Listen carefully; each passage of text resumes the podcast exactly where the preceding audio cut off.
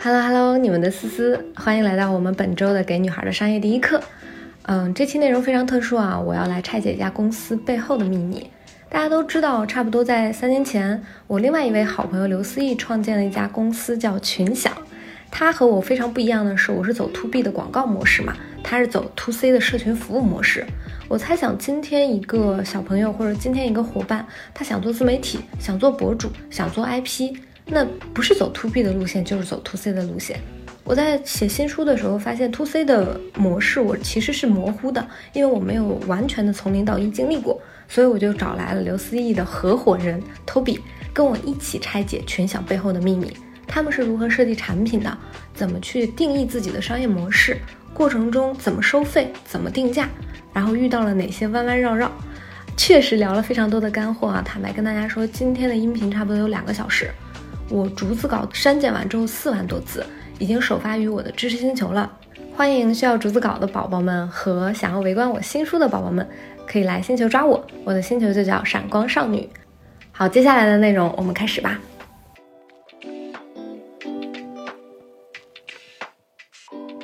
托比先给我们的听众朋友们做个自我介绍吧。Hello，大家好，我是 Toby，我是这个群享的合伙人。大家应该知道刘思义和思思的关系很好，刘思义的就是我们公司的创始人。然后我们公司叫群享，大概可以理解为就是一个做流量营销的一个社群吧。对，Toby 和 Allen 跟了刘思义很久了，因为群享是的，创业三年嘛，群享很特别，非常非常的特别。我觉得你们是一个是一家 to C 收费的公司，你们可以理解是一个社群，但是你们的价格其实是偏高的，跟我们想象中的那种什么从九十九、九块九、一九九收起的不一样。嗯，你们现在基础价格应该是多少？我们的价格体系可以稍微系统的跟思思还有跟思思的这个呃朋友们介绍一下，就是我们价格整体有两个核心的产品，一个叫做会员，一个叫做私董会。然后我们的会员现在的价格是一千九百九十九，我们的私董会的价格是四点九八万，这两个是我们的主打产品，也是我们主要的盈利性的产品。嗯嗯嗯，我想说的是什么呢？首先是群享一开始做的就是创始人的生意，对吧？创始人、操盘手是，嗯，还有还有一些反正电商系的公司吧，可以这么理解。第二个，群享的收费并不低，而群享的创始人仅仅是一个九二年，对吧？九三，九三的，对你九三，你九几？我九五。嗯，你想这一家公司整个的核心团队是近乎于九五后，嗯，是的，是的，是的。Allen 应该也很小吧？Allen 是九四。你看，九三、九四、九五，对吧？嗯嗯嗯，近乎于九五后创立的这么一家公司，然后他们的营收也非常的可观，肯定是千万级别的，对吧？差不多。是的。嗯嗯嗯，所以我我就很想把群享作为一个参考案例，今天也跟大家去聊一聊。我后面也会写进书里。一开始我艾乐说的是，因为我很擅长 to B 的变现，to B 的变现它有一个特点，是它的决策时间和决策周期特别的长。像我们做大客户销售嘛，其实就是一个单子可能几十万，那对于我来说就是嗯，至少是一个月的交付周期。但群享做的是完全 to C 的生意，但也非常的赚钱，而且在这个市场这个领域里，大家都知道 to C 的收费一般都现象比较乱啊。是的，是的。高端的我们类私董会类高端社群的，我我印象很深，我以前在逻辑思维的时候也是收那个铁杆会员，但是我们没有再往上的价格了，我们就两个价格。大概是一千四百九十九和多少，我有点忘了，反正一千四打底，呃，一千五打底。所以我觉得群享非常非常的特别，我们就今天一起来拆一拆吧，群享背后的秘密。我可以先说一下，呃，我们自己对于呃我们的用户以及我们对于定价这个事情的一些基本的理解，然后再结合我们自己的案例。嗯，我先说一个观点，就是首先先分析一下，就是群享我们这样的业务和我们的人群是怎么样子的一个状态。我们这个业务其实是，所有的这种会员型的、社群型的这种业务产品都是非常非常非标的。非标会意味着这几个结果：第一个就是你的人群会，呃，导致会非常非常的垂直，就是你必须得垂直。比如说我们就是这个所谓的电商圈、流量圈的这些创业者、核心的业务负责人和这些老板们。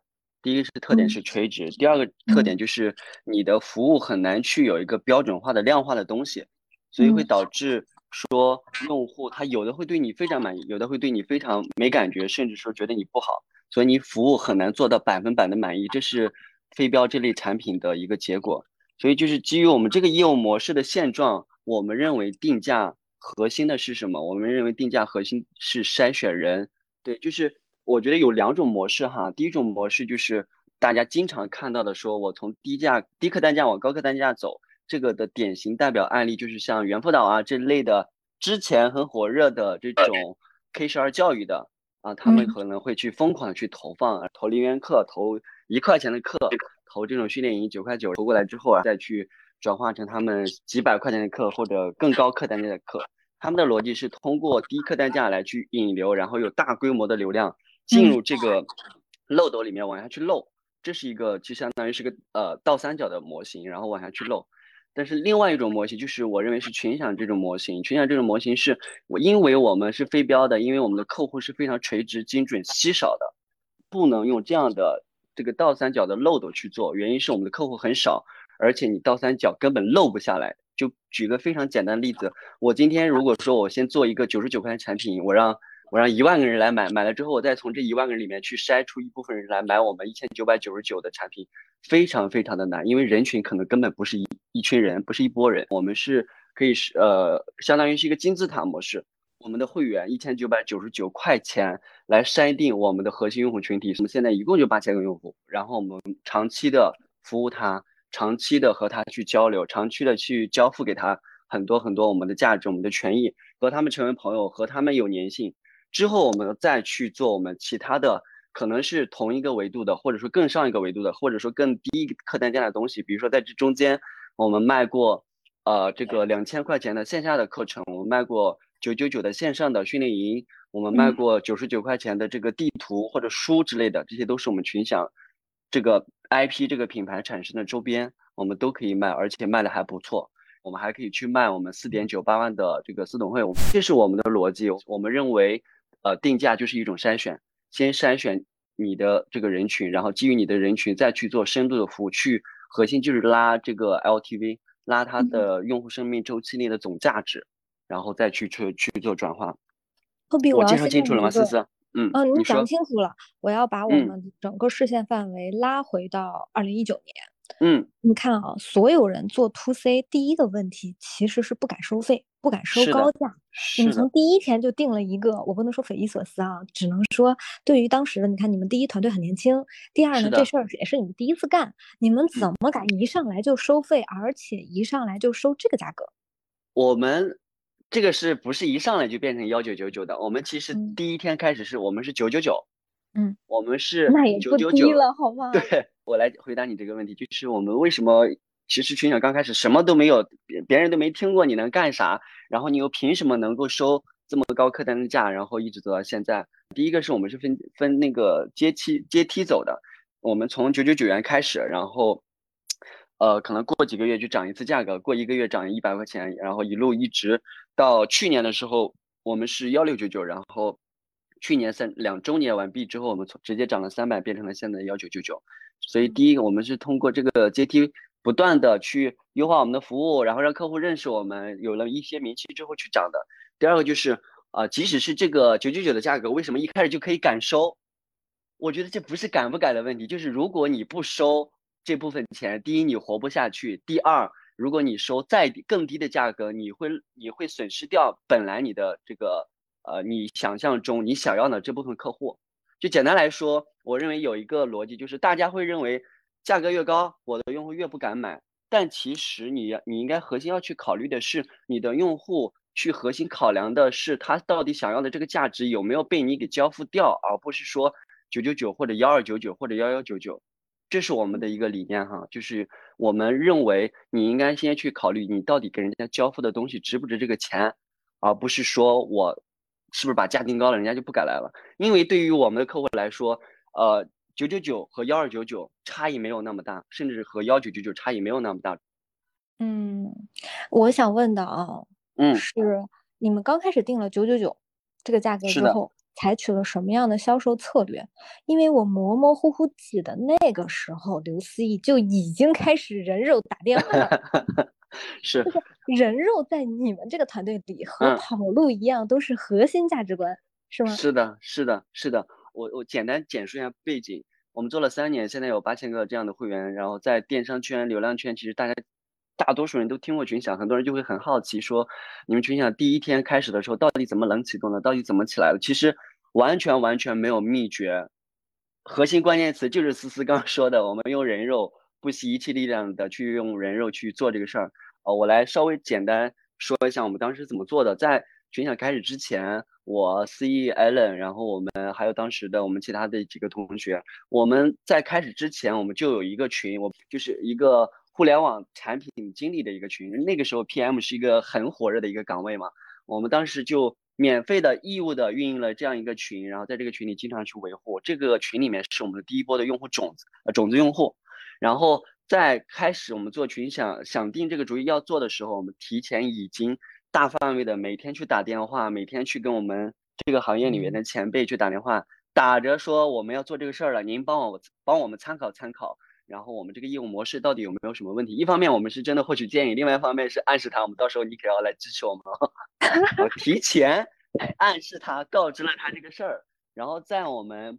呃，第一天开张的时候，我们做了这几个事儿。第一个是打磨了一个呃非常呃说人话、清楚清晰的一个详情页，做成了一个公众号的图文。之后每个人用呃拿着自己的这个微信账号，一个一个去找自己微信里面的朋友圈的人，然后把链接发给他，诚恳的、真诚的告诉他们，我们现在创业了，在做这样一个事情，希望支持一下，帮我们转发。很多人就帮我们转发了，同时在。第三个就是我们提前选定了五十个、五十到一百个这样的我们的所谓的创始的会员，然后这些会员都是我们的非常铁杆的好朋友，以及在这个行业里面的一些前辈、一些有一定地位的人，这些人来帮我们站台。在我们第一天、第二天，大概进了小一千个这样的五百到一千个这样的会员已经进来了，所以我们就依据这。一千个会员，我们认真的去做服务。当时核心的服务就是做线下，然后把大家拉在一起，一起来讨论。那个时候也没有疫情，对吧？然后我们通过线下的活动，不停的做分享，不停的做这种线下的沙龙，然后把这些人凝聚的特别特别好。直到今天，我们回头再看，就是我们当时的那波用户，在我们三周年的时候，大多数还都在，而且都还在续费，还在帮我们摇旗呐喊。就是当时我们可见，当时我们做的是非常的深、非常细的。所以我认为核心关键就是。真诚一点，然后把你的脸面放下来，把你的这个姿态放下来，你去真诚的去恳求人家，然后告诉你能够提供人家价值，愿意支持你的就会支持，而且会很支持你，不愿意支持你就略过就好了。所以我们认为就是没有什么特别的技巧，就是你愿意放得下架子。我给你们总结啊，我觉得这个叫什么呢？我这两天在研究，就是所谓的真正的养成系的内核是什么？其实是你给他提供一个开口，让他把你的事情变成我们的事情。是就一开始你们打了多少个电话？一会儿我们可以聊一下啊。一开始你们第一波的时候得到的结果是一千个会员，那我们可以算一下你们打了多少个电话？我们差不多打了小一百个吧，得有了。一百个电话就有一千个会员。一百个电话，然后让他们帮我们，让他们要付费，让他们要帮我们转发。付费的同时转发在自己的朋友圈，对吗？对对对，而且我们还有原先的有一个群嘛，有一个五百人的那个 PM 的群，嗯嗯。首先呢，第一个就是产品经理都是一群本身在互联网上活跃的人。对对。嗯。同时，他们的当时也很火嘛。对。目标用户。他的朋友圈也是你的目标用户。然后呢，你把我的事儿变成了我们的事儿，然后让早期的这个种子用户帮你们做了非常精准的扩散和转发。是的，而且就是他们在一开始就在参与，说跟我们一起，因为我们会请教人家说，哎，你觉得我们这样做好不好？我们应该还应该怎么还应该怎么样做？然后这群人其实一一开始，我们为什么把他们叫创始会员？就是他在参与我们这个事儿，相当于这一部分人其实一直在看着我们，在帮着我们一起去把这个事儿弄出来，所以他们是很有参与感的。我觉得这个可能也很重要。嗯，这个在我这次写书的时候，我有很明显的感觉。我前面还有很多的内容是跟别的朋友聊的。我发现我每一次跟他们在核对一个信息，比如说我们 to C 的变现怎么搞，比如我们冷启动到底怎么启动，嗯，比如我们到底该怎么做影响力和做 PR，就是那个原故事，就是你的第一版故事。我在跟他们讨论这些问题的时候，他们因为对这件事情投入了时间。投入了，甚至这么说吧，我的书的开头的序和书的结尾都是通过聊播客聊出来的。嗯，就是我们聊，就是我不需要你帮我写，就我们聊完后，我把你聊的东西整理成一篇稿子，然后跟你确认。嗯，其实这个小小的细节也是让大家感受到，说我既能参与到你这个事儿里，我又不用太对，对吧？说你给人打一电话，说你给我写一篇推荐吧，对方肯定就把电话挂了，肯定是你要把物料准备好。嗯，对对，哎。这个细节我特别认同，就是很多人在去求别人帮忙的时候，他自己都没有站在对方的角度设身处地的去想。比如说，我们去求人家转发，我们是怎么求的？我们求一些大佬，比如说我们的一些投资人、爸爸之类的。按理说，我们平时就不应该打扰人家，我们会这么去求：第一，我们会准备好这个他要转的这个海报也好，这个图文消息也好；第二，我们会帮他们写好话术；第三，我会真诚的告诉他，我们有做这个事儿。如果您方便的话，帮我们转一下，这是参考的话术和内容，直接可以转发，一键转发，就是他们不用动任何脑子，而且会让他们觉得比较舒服，就是这不是一个强制性的销售，而是说啊，对方小朋友做的非常的认真，而且非常诚恳，而且人家也不需要你做啥，只需要很简单的操作一下就可以了，所以大概率他们是愿意帮忙。我觉得很多人都没有把这个细节做好，所以这个细节是。他能否帮你转发朋友圈？能否帮你去销售？能否让你的冷启动快速起来的一个关键？同时，我有印象，你们第一波找的那些投资人，你们是不是给他做了海报？就是做了海报。你给我提供的物料，让我发在朋友圈里是，就是是大白话。我是觉得，嗯，对我是被装逼的，而且我是被尊重的，我是被捧起来的，所以他也有这样的一个心理感受。对，就是看似这个，嗯，核心这一千个用户打了一百个电话，那其实背后呢是做海报，然后让核心的大佬帮你可以转发朋友圈，然后给他们写写好他们的话术。那我想在这个过程当中，你们的产品是你们的产品先出来，还是你们的定价先出来？产品先出来还是定价先出来？对呀，就在这个过程当中，我感觉两个应该是同，呃，或者说应该是我们想要服务的人群。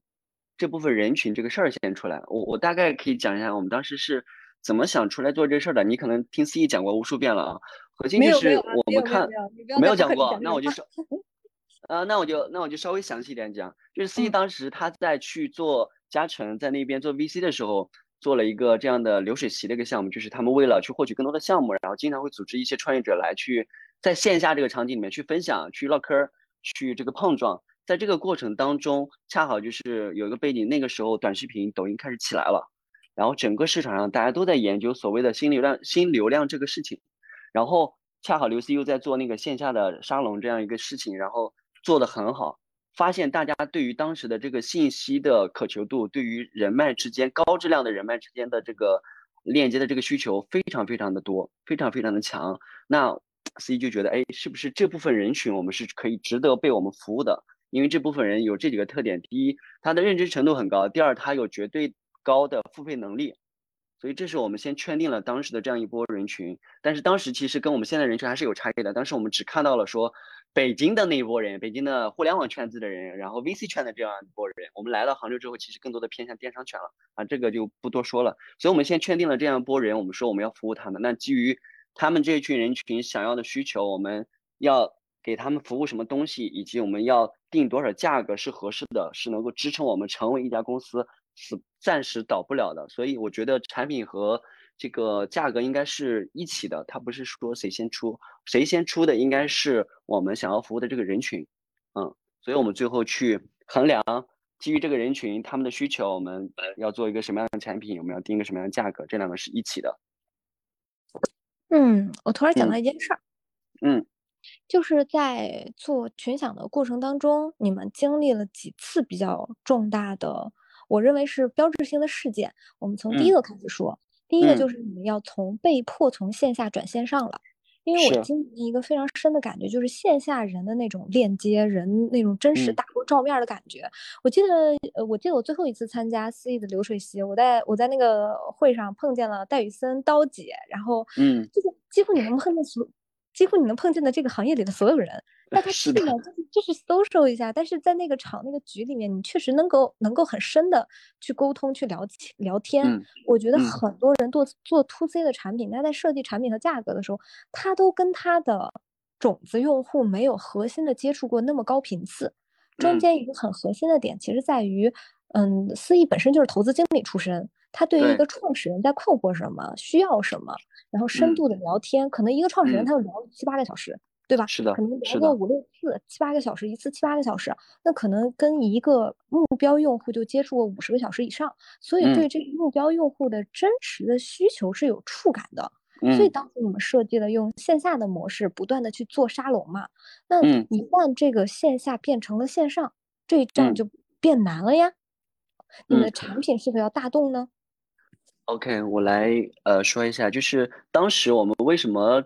呃，其实也不是说转为线上，而是说我们增加了线上。原因是我们在呃当时其实是有疫情了，因为有疫情，我们很多线下活动不能办了。而当时我们核心的权益其实就是线下活动。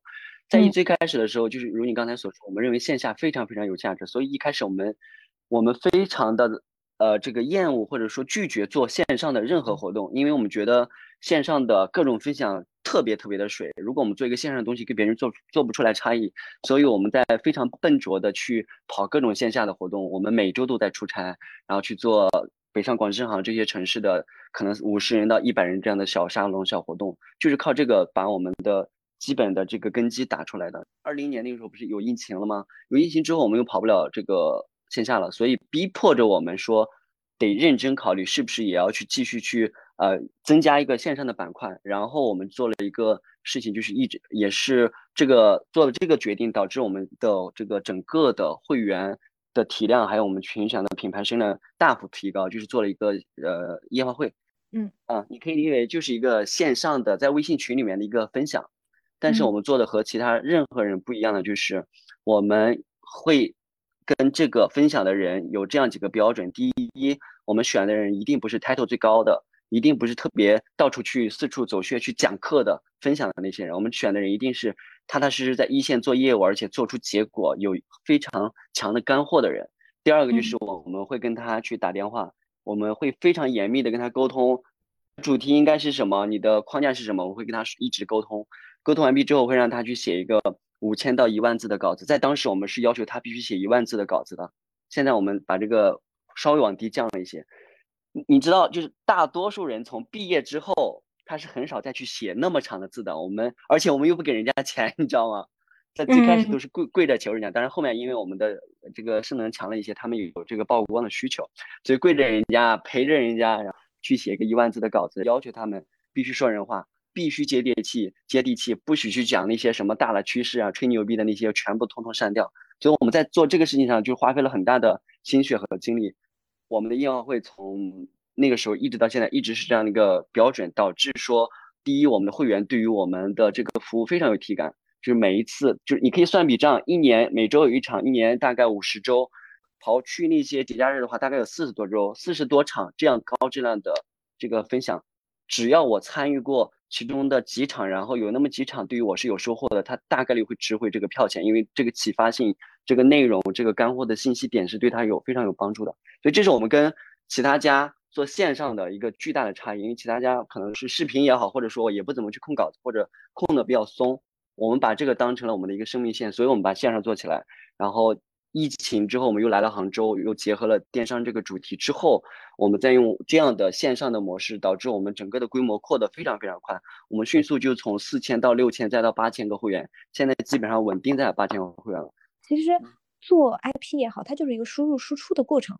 但今天你要做一个生意，你要把它生意化，你就要把它作品化。那你必须要搭一个框架，让别人来输出。是的，我搭的框架是我不断的，呃，我就做了一个视频的采访系列了，不断的让我的嘉宾进行输出。我把话筒给到他，你们是通过打磨逐字稿，然后每周一场的分享，既给他们曝光量，也给所谓的用户获得感。因为逐字稿的一个好处就是，最后你们都把它沉淀成了环保书，对，它变成了物料，而且变成了各种形态的物料。就是我我们这边有一个会员叫张国平，我不知道你有没有听过他，就是之前是前阿里巴巴的这种这个营销事业部的负责人，然后他对流量很有研究，他说过一句话叫做“让内容在渠道中流动”。是一个大白话，我们放在我们群享的这个里面，就是群享自己产出的内容非常有限，而且我们大多是要去借鉴人家，要去请那些嘉宾来分享的。所以我们其实要尽最大的努力去搭这个场子，搭这个框架。比如说我们音乐会的内容，他在这儿分享是一次权益，然后我们会放在我们的小程序和我们的官网上面，让大家可以搜索、可以浏览。然后我们还会放在我们的这个书上面，环保书上面，可以每个季度寄给他一次。就是这个核心的这一个内容，它可以在各个渠道去分发，让他们去流动。流动的过程当中，就是在传播我们这个品牌，我们在做的事情，无无处在传播吧，就是这个理念。从我的观察啊，我觉得很多做 IP 和做博主最大的区别，就是几乎所有的 IP 都会把他们的作品产品化，但做博主呢，他很少去思考，因为是创作者嘛，很少去思考我怎么把我的作品变成产品。产品是什么意思呢？产品就是你刚才说的，可以在各个渠道流通，或者是我打开任何一个渠道，我的内容都可以被多次分发。嗯，而博主很多的就是我占领了一个战阵地，比如说我是做小红书的，我是做微博的，我是做抖音的，我就在里面疯狂怼就可以了。嗯，它其实这种扩散和沉淀的意识会比较薄。我这里理解的核心关键就是，呃，我们。为什么要这么强力的去分发？核心的，我想说一个 反面的点，我刚没好意思说，就是因为我没有内容啊，就是因为我们在最开始没有内容啊，我们什么都没有啊，所以我们必须得逼着我们有一点好内容，就必须得打透了，让十个人、一百个人、一千个人都给我看过，而且要看很多遍，就我们在极致的用用好我们的内容，这是一个不同。天呐，这就是生态啊！就是我举个最简单的例子，你想想，如果思义他是半佛，完了。你们今天一定会成为一家 IP，就是不会成为一家社群，就是这种偏社群型的公司，一定会成为一个偏渠道型的公司，媒体类的，嗯，对，媒体类的公司，渠道类的，这就是看你手艺活是什么，在你最最开始，你的基因会决定你走向哪里。是的，是的，非常同意，这跟 Doris 的逻辑一样，是吗？就是媒体属性的，我们是，我们是服务属性的，他们是媒体属性的，所以 Doris 他们可以去卖他们公众号的刊例，我们。当然我们也可以卖，我们卖的是人家的零头，我卖的很 少。嗯嗯，我我我觉得这中间有一点你说的我非常非常的感兴趣。你们是一家服务公司，重非常非常的重运营。今天你怎么理解运营这两个字？我觉得干了这三年，你的理解应该无比深刻。我是这么理解的哈，就是我自己的职业经历是我在一开始在做刘思野实习生的时候，我就是他的小运运营小弟，然后一路走到今天。呃，到了我们今天就以群享这个业态来说，我们你说社群这样的业务，就是所有的今天已经被大的流量风口或者这种空间行业的这个垂类的空间已经被巨头们切的差不多了。那剩下我们这些所谓的这样的群享这样的小机构，我们有什么门槛吗？所以对于绝大部分这样的小公司，呃来说，你没有核心的硬科技的硬的这种壁垒。所以就意味着你必须就是运营驱动，那我们核心的能力是什么？因为我们之所以能够做到这三年，第一，我们没有死，就已经很牛逼了。你不知道有多少社社群类的公司死掉了。第二，我们依然在盈利，依然在向前，而且势头还行。所以我觉得，就是因为我们做了运营里面的核心的，我们抓住了几个关键的核心能力。第一个能力就是。内容的能力，这个内容能力不不像你们做博主的说，我自己要输出很强的内容。当然，刘思义的输出能力给我们公司带来很多的流量。但是我这里想说的内容能力是，我们去挖掘我们这里八千个会员里面优质案例、优质的操盘手，让他们来分享的这个能力。我们能够让他们讲出好东西，我们让那些从来没有在一千人面前讲过东西的人，我们发现了他，我能让他讲出来，讲到大家想要听的干货。所以这是一个内容，然后我们可以再去各个渠道分发，这里后面就不说了。所以这是第一个我们的内容能力。我们基于这个内容能力，衍生我们第二能力就是活动能力。我们去做各种线上的活动也好，去做我们各种线下的活动也好，我们能够让用户在这个活动里面去，不仅仅说我来这儿听到干货了，你到处都可以听到干货，但是我要让他们在这儿感到舒服。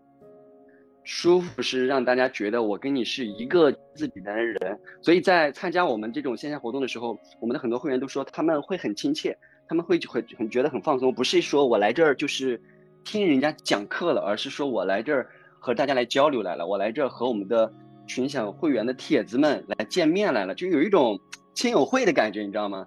所以我们在去年做的那个。呃，线下见面会，线下的这个沙龙取名叫做“帖子见面会”，然后我们在全国城市各个轮回，效果非常好。所以这是我们第二个能力。第三个，就是客服的能力。客服的能力就是没有任何的门槛，依然没有任何门槛。核心就是及时秒回，就这一个做到这一个。我们在最开始，包括到现在，我们服务用户，我们不一定能满足人家的百分百的需求。今天他说他是一个新品牌，说上来跟我说我要上李佳琦直播，你给我对接一下关键负责人，能给他对接吗？对接不了啊。但是我们能做到的是，呃，当你有需求的时候，你找到我，我一定是第一时间去回应你的人。我告诉你，OK。如果我能解决，我要给你解决；我解决不了时候，我一定帮你留意。然后当下次我发现有你这个你想要的那个东西，我找到的时候，我第一时间会给你。所以这个会会给客户的这个体验会不一样，它都是一个细小的、微妙的一个短小的一个体验。然后，但是当它累积到一年的时候，累积到两年的时候就不一样了。所以回过头来再回答你的那个问题是说，今天再去怎么去看运营这个事情，我的核心观点就是，像我们这样的公司。你其实没有一个核心的壁垒的，根本没有核心壁垒。你的核心壁垒就是你活着。你活着的意思就是你要靠你的人肉，靠你的时间，靠你的精力去运营好你的客户，维护好你的客户。那我们就去找我们自己的核心能力是什么？第一个就是内容能挖掘别人内容能力和我们自己梳理整理、阐述别人内容的能力。第二个就是我们的活动能力。第三个就是我们客服的能力，不辞辛苦的人肉客服的能力。这个还是真的挺牛的，因为秒回听上去像是一个很容易达成的事情，但是你想八千个会员，对吧？分散在你们各个不同的，嗯嗯，分散在你们各个不同的小手机上。今天你要保证从上到下所有人都明白秒回的意义。嗯，我就跟你提一个特别有意思的点，因为我们自己做博主嘛，大概你看我现在微博三百的量，嗯，每天能收到的实际用户的评论肯定是上千的。我要保证的说，第一时间看到这个评论，我不能回复，我点赞，就这么一个小小的细节，我们的用户是非常有感知的。他说，只要我今天给思思留言啊，我都能收到反馈。然后，因为我们自己也在孵化一些账号，包括也在教一些人怎么做 IP 嘛。然后我这个发，我就发现，就这么小小，就就叫一件事，叫他给你评论了，你给他点赞，就这么小的一件事。我们自己孵化了一个账号嘛，叫科科。然后呢，我就经常发现，他就发了一条微博，下面那个赞全是零。因为当在城市零的时候呢，我就会把它点一遍。嗯，我在想，我手把手教一遍，然后第三天过去看还是一，也就是我点了一遍之后，他并没有再点一遍。你就会知道说，执行是最难的，日复一日的执行才是最难的，而日复一日的执行就是运营的基本功啊。嗯嗯嗯，非常同意，非常同意。能不能从这个细节点拆出来，你的运营能力是怎么增长的？或者是你们的这种，对吧？以一家运营为导向的公司，你们怎么让一个入门级的小白成为一个好用的，对吧？嗯，不能叫小二，你们内部叫什么？我们就叫小二，我们就叫小二。OK，就是怎么让他成为一个好用的小二，让他知道每日执行。了解。我我觉得我可以拆成两个点来讲，第一个就是我我自己是怎么怎么成长起来的，从一个最开始的实习生的运营到现在我自己去带着大家去做我们公司的业务的运营。第二个就是你刚刚说的，我们自己是内部是怎么去培养我们的小二的。我是一六年毕业的，我一五年的时候是我的老板刘思义的实习生，然后我当时核心的工作是干嘛呢？就是当时做的一那个项目是直播一一个直播工具，然后有很多人会来我们这里去做直播，我核心的。工作就是监测微商这个类目的直播间，在我们平台直播的时候不会卡顿。当有卡顿的时候，我们要回应人家，我们要帮人家解决，我们要去喊技术，我们要安抚人家。我当时一天晚上可能要监测二三十个这样的直播间，头部的微搞微商的直播间。刘 C 就在我的旁边，只要我回复慢了，他就指着我的鼻子骂我：“你他妈怎么回事？为什么不回应？你是瞎了吗？”OK，我就是这样过来的。没有没有什么任何好的办法，就是这样被手指头比呃这个指着鼻子出来了。所以我在当时，我虽然作为一个实习生，但是我的压力巨大。我平时不敢去看，不敢去看电影，为啥？因为看电影你两个小时都不能看手机，但是你不看手机，你就不知道刘思怡会在群里会不会艾特你。你如果没有及时回应，他就会骂你。那就是这样子，我就是这样被培养出来的条件反射，所以我会非常非常及时的去看我的手机，看我的客户，然后。从做这样的小事做起来，你会跟客户接触吗？然后会跟怎么样？怎么知道去跟客户打交道？你你会知道第一时间回复客户有多重要？呃，那个公司之后我就去了一家教育公司，当时也跟刘思怡在一起，然后去策划活动也好，去做这种这个分享也好，等等，就这样一步一步去做运营的这些细节数上面的东西，慢慢培养起来，呃，一路一路到了现在。后来我去了转转，去了瓜子，然后做一些更加偏上一些的可能策略性的东西、产品性的东西。我整个我自己规划过来，呃，就是现在回头看归纳起来，就是你能够把你的那个运营当中的细节小事真实的做到一百零一分就够了，然后多出来的那一分会。在最后，你回头去看，会是你一个非常强的一个加速的东西。比如说，就是回复客户这个东西。假设现在就有十个你的实习生，然后这十个实习生呢，只有你一个人能够在老板没有说你之前，你就已经回复了。那你的老板对你的印象非常深刻。同时，你自己的这个经验，你的手速，对，就这一个手速这个事情，你已经练上来了呀。然后再往下，你可能会有更多的机会和资源，你可以去做更大的事情，就是这样微小的积累。所以我觉得这里面没有任何技巧。我们是怎么样去培养我们的这部分同学，让他们能够和当年的我一样，可以及时回应啊，怎么怎么着？我觉得有这几个点哈。第一个就是从招人的源头上来说，我们招的一定是年轻人。我们现在基本上招的都是，呃，毕业一年以内到两年以内的，是作为我们这个运营小二。然后有这几个条件，第一个条件就是年轻。必须是九七年以后，然后第二个是学习能力得非常非常强。你可以什么都不懂，但是你有非常强的学习能力。这个学习能力怎么看一个人学习能力强？我我我用了一个非常好且非常简单的办法来去看，就是你去问他你的学习能力强不强，他就肯定会说我很强，我之前考试多少分儿，之前人家交给我一个什么样的任务，我能做得很好。我这些我都觉得不重要，你只需要现场给他一个问题就好了，就是你去研究一下我们这个公司，回答三个问题：我们这个公司是干啥的？我们这个公司是干啥的？我们这个公司是赚谁的钱？就这三个问题。如果说他能把这三个问题用他自己的话，在他研究之后，他能说清楚，而且能够说的很通顺，说的很圆，就够了，说明他是认真去学了的。绝大部分人。我相信百分之九十九的人做都做不到这一点。你可以，你回头下次去面试的时候，你可以去试一下。就我为啥会问这三个问题呢？我跟你说，托比，我在我们办公室群里吼一句，我说咱们公司到底干嘛的？我跟你说，二十个答案肯定不一样。那这是你的问题了，你没有跟人家去讲。是我的问题，是我的问题。就是我我们通过这三个问题来去筛选。你再重复一下这三个问题，因为这三个问题嗯嗯嗯，我认为非常有效。第一个就是我们公司是干啥的。第二是靠啥赚钱的？第三个是呃，你赚的是谁的钱？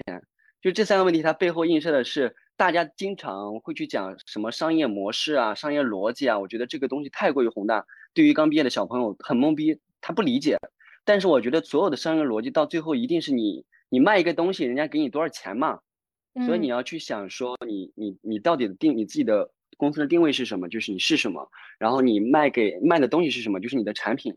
你的业务模式是什么？然后你卖给谁，就是你的用户群体呗，就这三个问题。嗯，所以我们用这样的来去筛，然后筛进来之后，我们得到的是一批这个年轻的，然后学习能力比较强的人，然后他们都会去，呃，以及我觉得我们公司有个有个好处，就是大家来我们这里除了赚钱之外，还有一个点就是他想学习和接触到很多这样的呃流量的案例，去学习这个东西，所以他可能也有这样一个 buff 吧。所以我们在。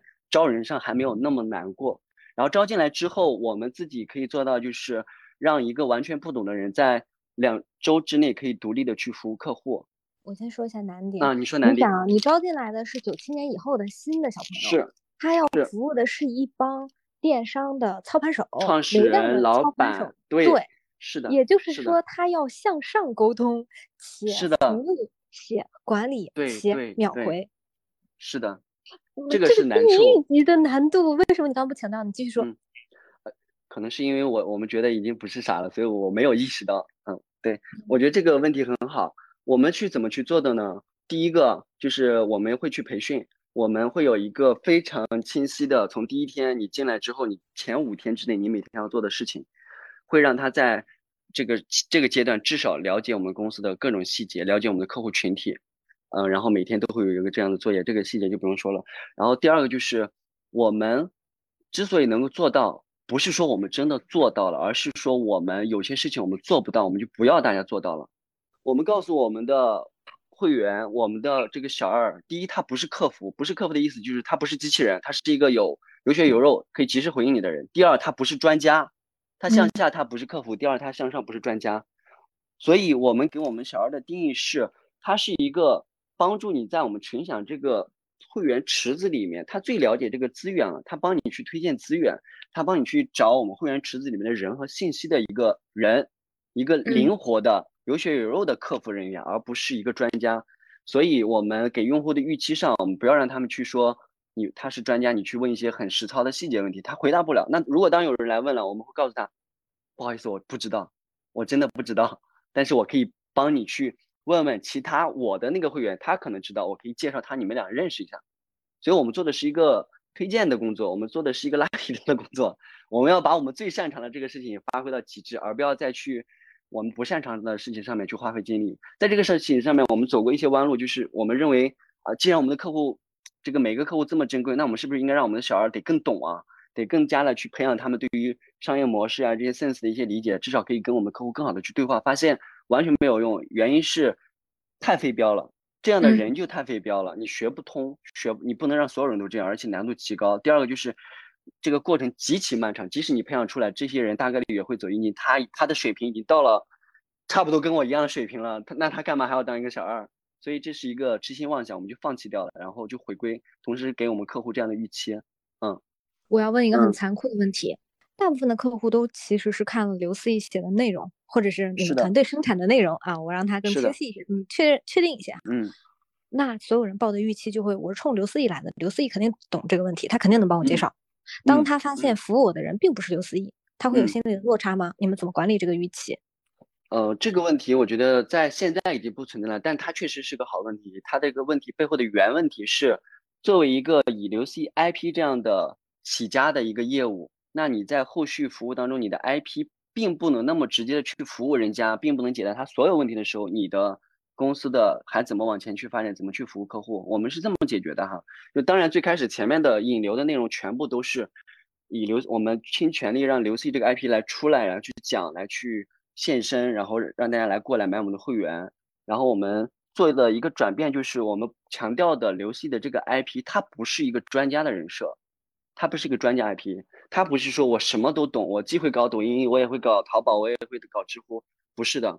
刘禹锡的 IP 的人设是，我今天有个客户，他是做淘宝的，他今天讲的这些，我认为很 OK，我认为很好，大家要看，要参考，要学习，以此类推。我明天又认识一个，对他是一个课代表，只是大家不要小瞧说这个课代表的这个能力，很多人都会觉得你说那这个就是一个转述啊，这就是一个抄袭啊，不是的。如果大家有去看刘思义的公众号，或者说认识刘思义的人，你会知道他自己的这个归纳、总结、提问的能力是极其强悍的。这个就是我们所说的我们认为的内容能力，就是不一定是你自己产出，但一定是你能够有很强的归纳、整整理和提问的能力。我们把让这个东西更好的、更直接的展现在用户面前了。所以，我们从第一个就是从 IP 的这个设定上，我们。这一一开始就避免了说做一个大而全的专家人设。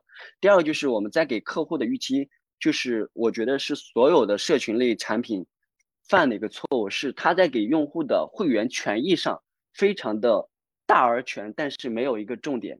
就比如说他们可能会列十个权益，我说你今天一千块钱加入我这个圈子，我有十个权益，但是用户是懵逼的，他根本不知道你那十个权益在我这儿意味着什么，所以我们只打了一个权益。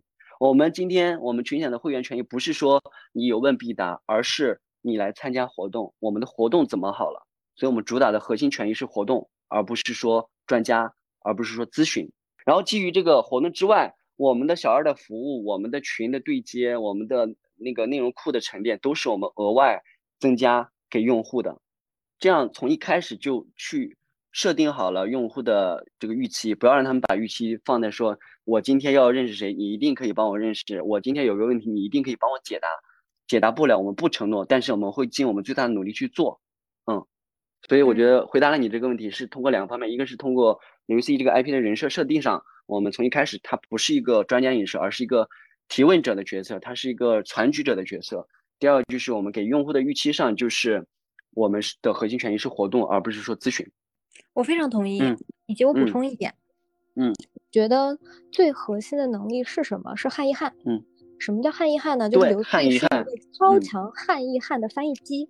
你知道，大部分做业务的人，尤其是操盘手，他对于业务的敏感度高，他对人性的敏感度低，不一定对如何把这段话翻译成大众能听懂的语言。在这件事情上，刘思玉的情绪共情，包括你们的撰文，你们培养的这种感受吧，它最后综合会变成一种 sense。是的，这个到达于 C 端用户和小 B 端用户都是非常有效的，直接且有效，就大家都看得懂，看得懂嗨，而且觉得是我应该知道的事儿。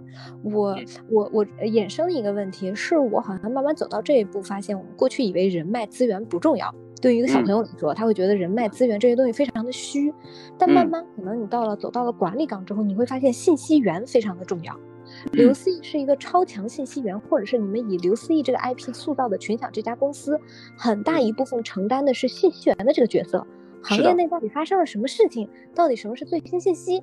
这个你们是怎么办到的？让自己成为一个核心信源的角色？我觉得这个也可以展开用两个点来说。第一个呢，我觉得确确实实是因为刘思义作为他的。个人他的性格，他是一个非常外向，他非常需要去跟别人去聊，然后获得正反馈的一个人儿。如果你跟他线下接触过，绝大部分人会特别特别喜欢刘思。我觉得这是一个天生的性格，学也学不来啊。就是他会让人很短时间内特别愿意，对，对，短时间内会让人对方打开心扉去聊，所以他会有这样的一个能力吧，有这样的技巧和方法。所以这一个第一个是他这样的性格，第二个就是我认为真的是没有什么。那个那个捷径哈，就是我们每天，我跟你说，我和刘思怡，我们每天都在干嘛？刘思怡每天都在干嘛？第一，刘思怡每天都在他的微信上跟各种各样的人老板聊天儿，聊天儿，微信聊天儿。一旦发现这个群里面有人说，哎呀，我昨天呢在抖音，或者说有一个什么新的方法，我带货带的很好，刘思怡就会冲出去，我操，铁子来约个电话，我一定要跟你好好聊一聊，我非常好奇。然后对方就会很愿意跟他去聊嘛，我们就。不辞辛苦的在每天在群里，在各种地方去发掘，一旦有这样的信息，我们弄出来。好，这是第一环。我们发现这个人聊的信息很牛，我们立马把他的案例梳理出来，发到又又回到我们的可能回到我们的会员群了。那其他的用户又会感觉到很很好奇、很兴奋，然后这个内容又很新颖，对吧？然后大家又会去讨论，然后大家讨论的这个内容本身又会出一波新的内容和新的信息出来，所以它是一个。我们做的什么？就是刚你说的那个，第一个是我们是一个圆，第二个是我们在这个圆当中去不断的用这边的上一个内容去刺激下一个内容，产生一个循环，产生一个链条。嗯，然后就是靠我们的不辞辛苦，不要怕累。所以我们每天在干嘛？一个是在聊天，刘思义在群里面来聊天，各种各地方聊天，案例会在发到我们的会员群里面当中，会发到他的公众号里面，会做成他的短视频，就是让内容在各个渠道流动。然后。第二个就是真的是每天写朋友圈，我觉得这个没有人能做到这样了。我每天都在他旁边，我认识他七八六七年了，我也做不到这样的水平。他每天能够写十五条朋友圈，他的十五条朋友圈不是说我就是完全吹水、完全乱发，他是有信息的部分，有干货的部分，又有情绪的部分，又有他自己观察的部分，就是可以是配合非常协调的。所以他每天产出的这些朋友圈内容，也在磨练他。作为这个内容的手感，然后同时也在用这些内容再去灌溉他的我们的二十万私域的粉丝，让这些人知道，OK，我看他朋友圈还挺有料，我要关注，以及我有什么东西我其实愿意跟这个人聊的，对。然后我们其他人在干嘛？我们其他人在每天每天的去发掘这样的好的案例、好的信息点、及时的新鲜的新闻信息，在我们的群里去分发，帮助这些人。有人有需求，我们来对接。然后我们再策划我们的日常的活动，策划各种各样的活动，让大家去来链接。一旦发现好的案例，往上去弄，呃，然后把这个整个的给它串起来。所以在我们公司内部，我们是有个专门的小组，叫做供应链的供应链小组。这个供应链小组就是我们内容的供应链。我们会在各个渠道去发现好的案例，进入我们第一步池子，然后我们再去筛一波之后来去约电话，然后刘思怡会带着这个供应链小组来去打电话，一个一个去打。打完电后，打完电话，有的好的案例沉淀下来，不好的案例放这儿。有人说这个案例它不能分享，那就放在这儿。这个案例太差了，就不要分享了，留存记录。这个案例特别好，我们在公众号发，我在我们的这个后台上去放，在小程序去放，在我们的案，在我们的那个纸质特刊上去放，等等，去分发。所以我们是就是这样一个机器的 SOP，在不断的、不断的、不断的往前拱的一个逻辑。所以就是这样拱下来，大家愿意跟我们聊，以及我们也有内容。是一个很辛苦的事情，所以没啥技巧。很严谨的工厂。是的，是的，是一个严谨的工厂，所以大家看到的，呃，群呃刘 C 的朋友圈也好，以及这个呃刘 C 的公众号也好，看起来很随意，对吧？我们就是随便好像一发，那其实每一个都是经过我们严密规划的。我们应该怎么去发？我举个简单例子哈，刘思义的朋友圈我们是怎么规划的？我们有六十多个刘思义的小号，然后有二十万的私域用户，刘思义自己会在他的朋友圈每天发。大概十五条的内容，然后呢，我们剩下那六十条不是完全无脑跟随的，我们是从中筛选，然后排期，就像你的推文排期一毛一样，我们有非常严格的排期，然后这个排期里面可能从几条是摘取刘思义本身的内容，然后剩下的是我们有一些营销的需求的内容，我们其他各个小组有一些营销的东西要插进去，插到他的干货里面去，插到各个内容里面去，我们排期，然后一条一条发掉。天呐，有一种震撼的感觉。这个震撼来自于这个意识是从上到下的，从上到下大家都有这种严密的意识，然后快速把一份原料，就是你们是一个高度配合的西餐厅，有点像西餐厅，不工厂，是的，就是从这个原料怎么进过来，对吧？我找了一个特别牛的能选原料的人，把这个原料进过来，然后做了一顿饭，这顿饭如何分发给其他的连锁餐厅？嗯，对。就是相当于刘思义是一个中央厨房，而且是一个非常牛的大厨，你们就需要进他不同的原料，给他做改造，然后分发到不同的连锁餐厅中，而那个连锁餐厅居然还是不同口味和风格和定位的，但原料就是这些原料。是的，是的，是这个意思。嗯，那我我也经常，因为我今天早上还分享了刘思义写的你和艾伦的那那那一篇，就是讲他的合伙人。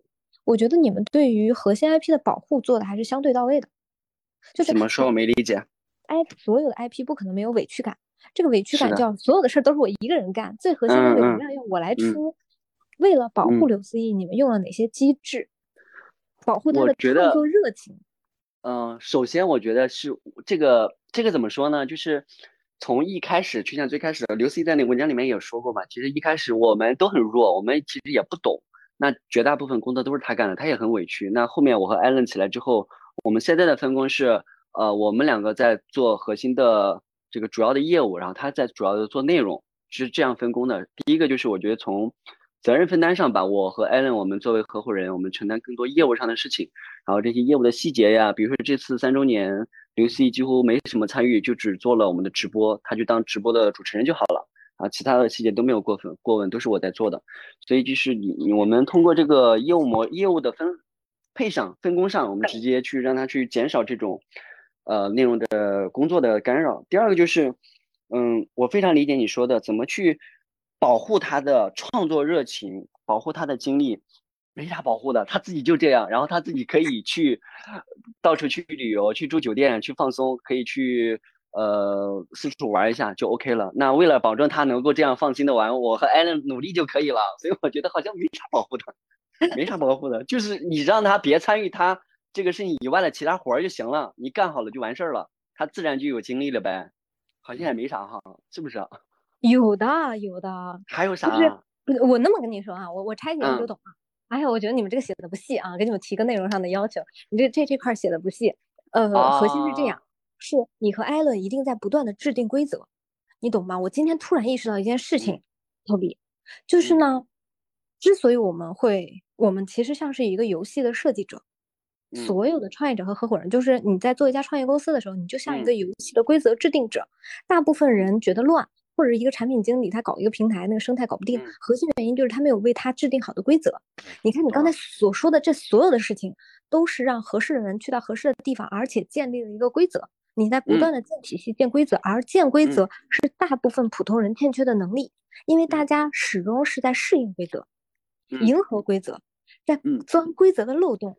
但是你们是从哪一天开始变得学会建立规则了呢？或者意识到建立规则很重要，慢慢的去建立这个规则和玩法，就相当于你在设计游戏，不单纯的是在玩游戏了，角色是不一样的。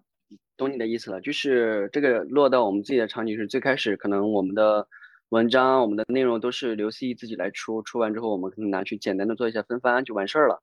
那后来当我们什么时候决定说，啊，我们要认真的去设计这个所谓的游戏规则，然后要做严密的分发，要做各种最大化的这个效果的时候，本来我们要承认一个非常残酷的事实，就是群享没有这个核心的壁垒，所有的这样的公司都没有核心壁垒。我们核心的壁垒是啥？就是我们做好我们的服务，做好我们的内容，尤其是我们的内容是我们的重中之重。那发现这个内容是从哪来呢？就是通过我们挖掘各种各样的案例。那谁来挖掘？核心的人是谁？最好的人是谁？最好最能挖掘出来的人就是刘思义。当我们发现这一点的时候，要求来了。第一个得要求刘思义作为 CEO 创始人，在这个上面要花时间和花精力。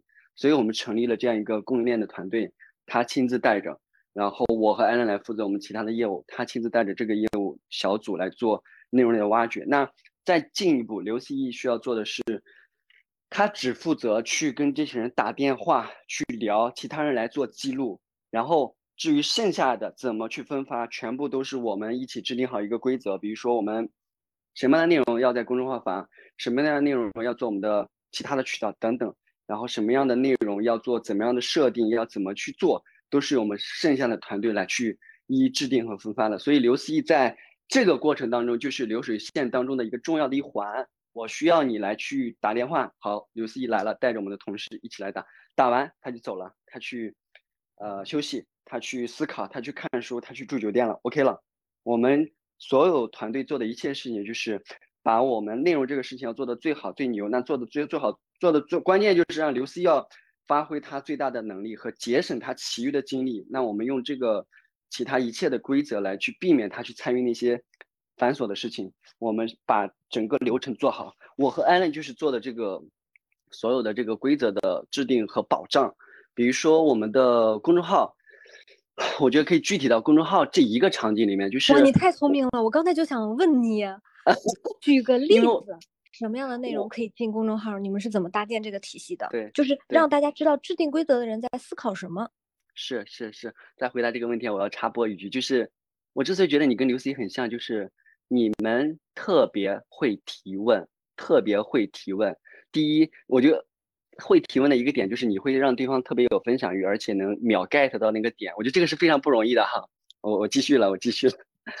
呃，公众号这个从公众号这个细节上来说，呃，最开始我们为什么要做公众号，就是因为我们自己的流量很慢，我们当时很笨拙。其实我们在最开始的时候是一个很笨的方式在搞流量，我们去做线下活动，然后发发朋友圈就没了。那后来是怎么做呢？后来我们发现说，哎，好像大家挺愿意听我们里面行业里面这些事儿的，而且我们用这样接地气的方式去写的感觉很好，所以刘思怡说，哎，我们试一下，我们日更一千天，就拿这个点来做的，现在已经更到了七百多天了。然后从那个时候就开始要求自己每天锻炼自己日更一千天这个事儿。最开始我们没有排版，刘思怡写完在手机上写完直接就发了，排版特别粗糙。我们甚至没有一个做新媒体编辑排版的同事，所以就只那样简单的发了。哎，发着发着，突然发现说我们公众号可以给我们带来量了。直到现在，我们特别重视公众号的一个原因，就是我们公众号给我们带来的量是我们整个就是按月来说，我们一个月可能至少保底是六千个新进流量。这个新进流量指的是加到我们的微信小号上，然后其中有三千个是大概三千个是通过我们的公众号来的，一半儿将近一半儿。是通过刘思义的公众号来的，那所以到后面之后，我们给这个公众号这个配了一个全职同学。我一步步来说，第一步是配了一个全职同学去做简单的编辑嘛。刘思义说好，我写这个了，你明天发这个，他就编辑发那个。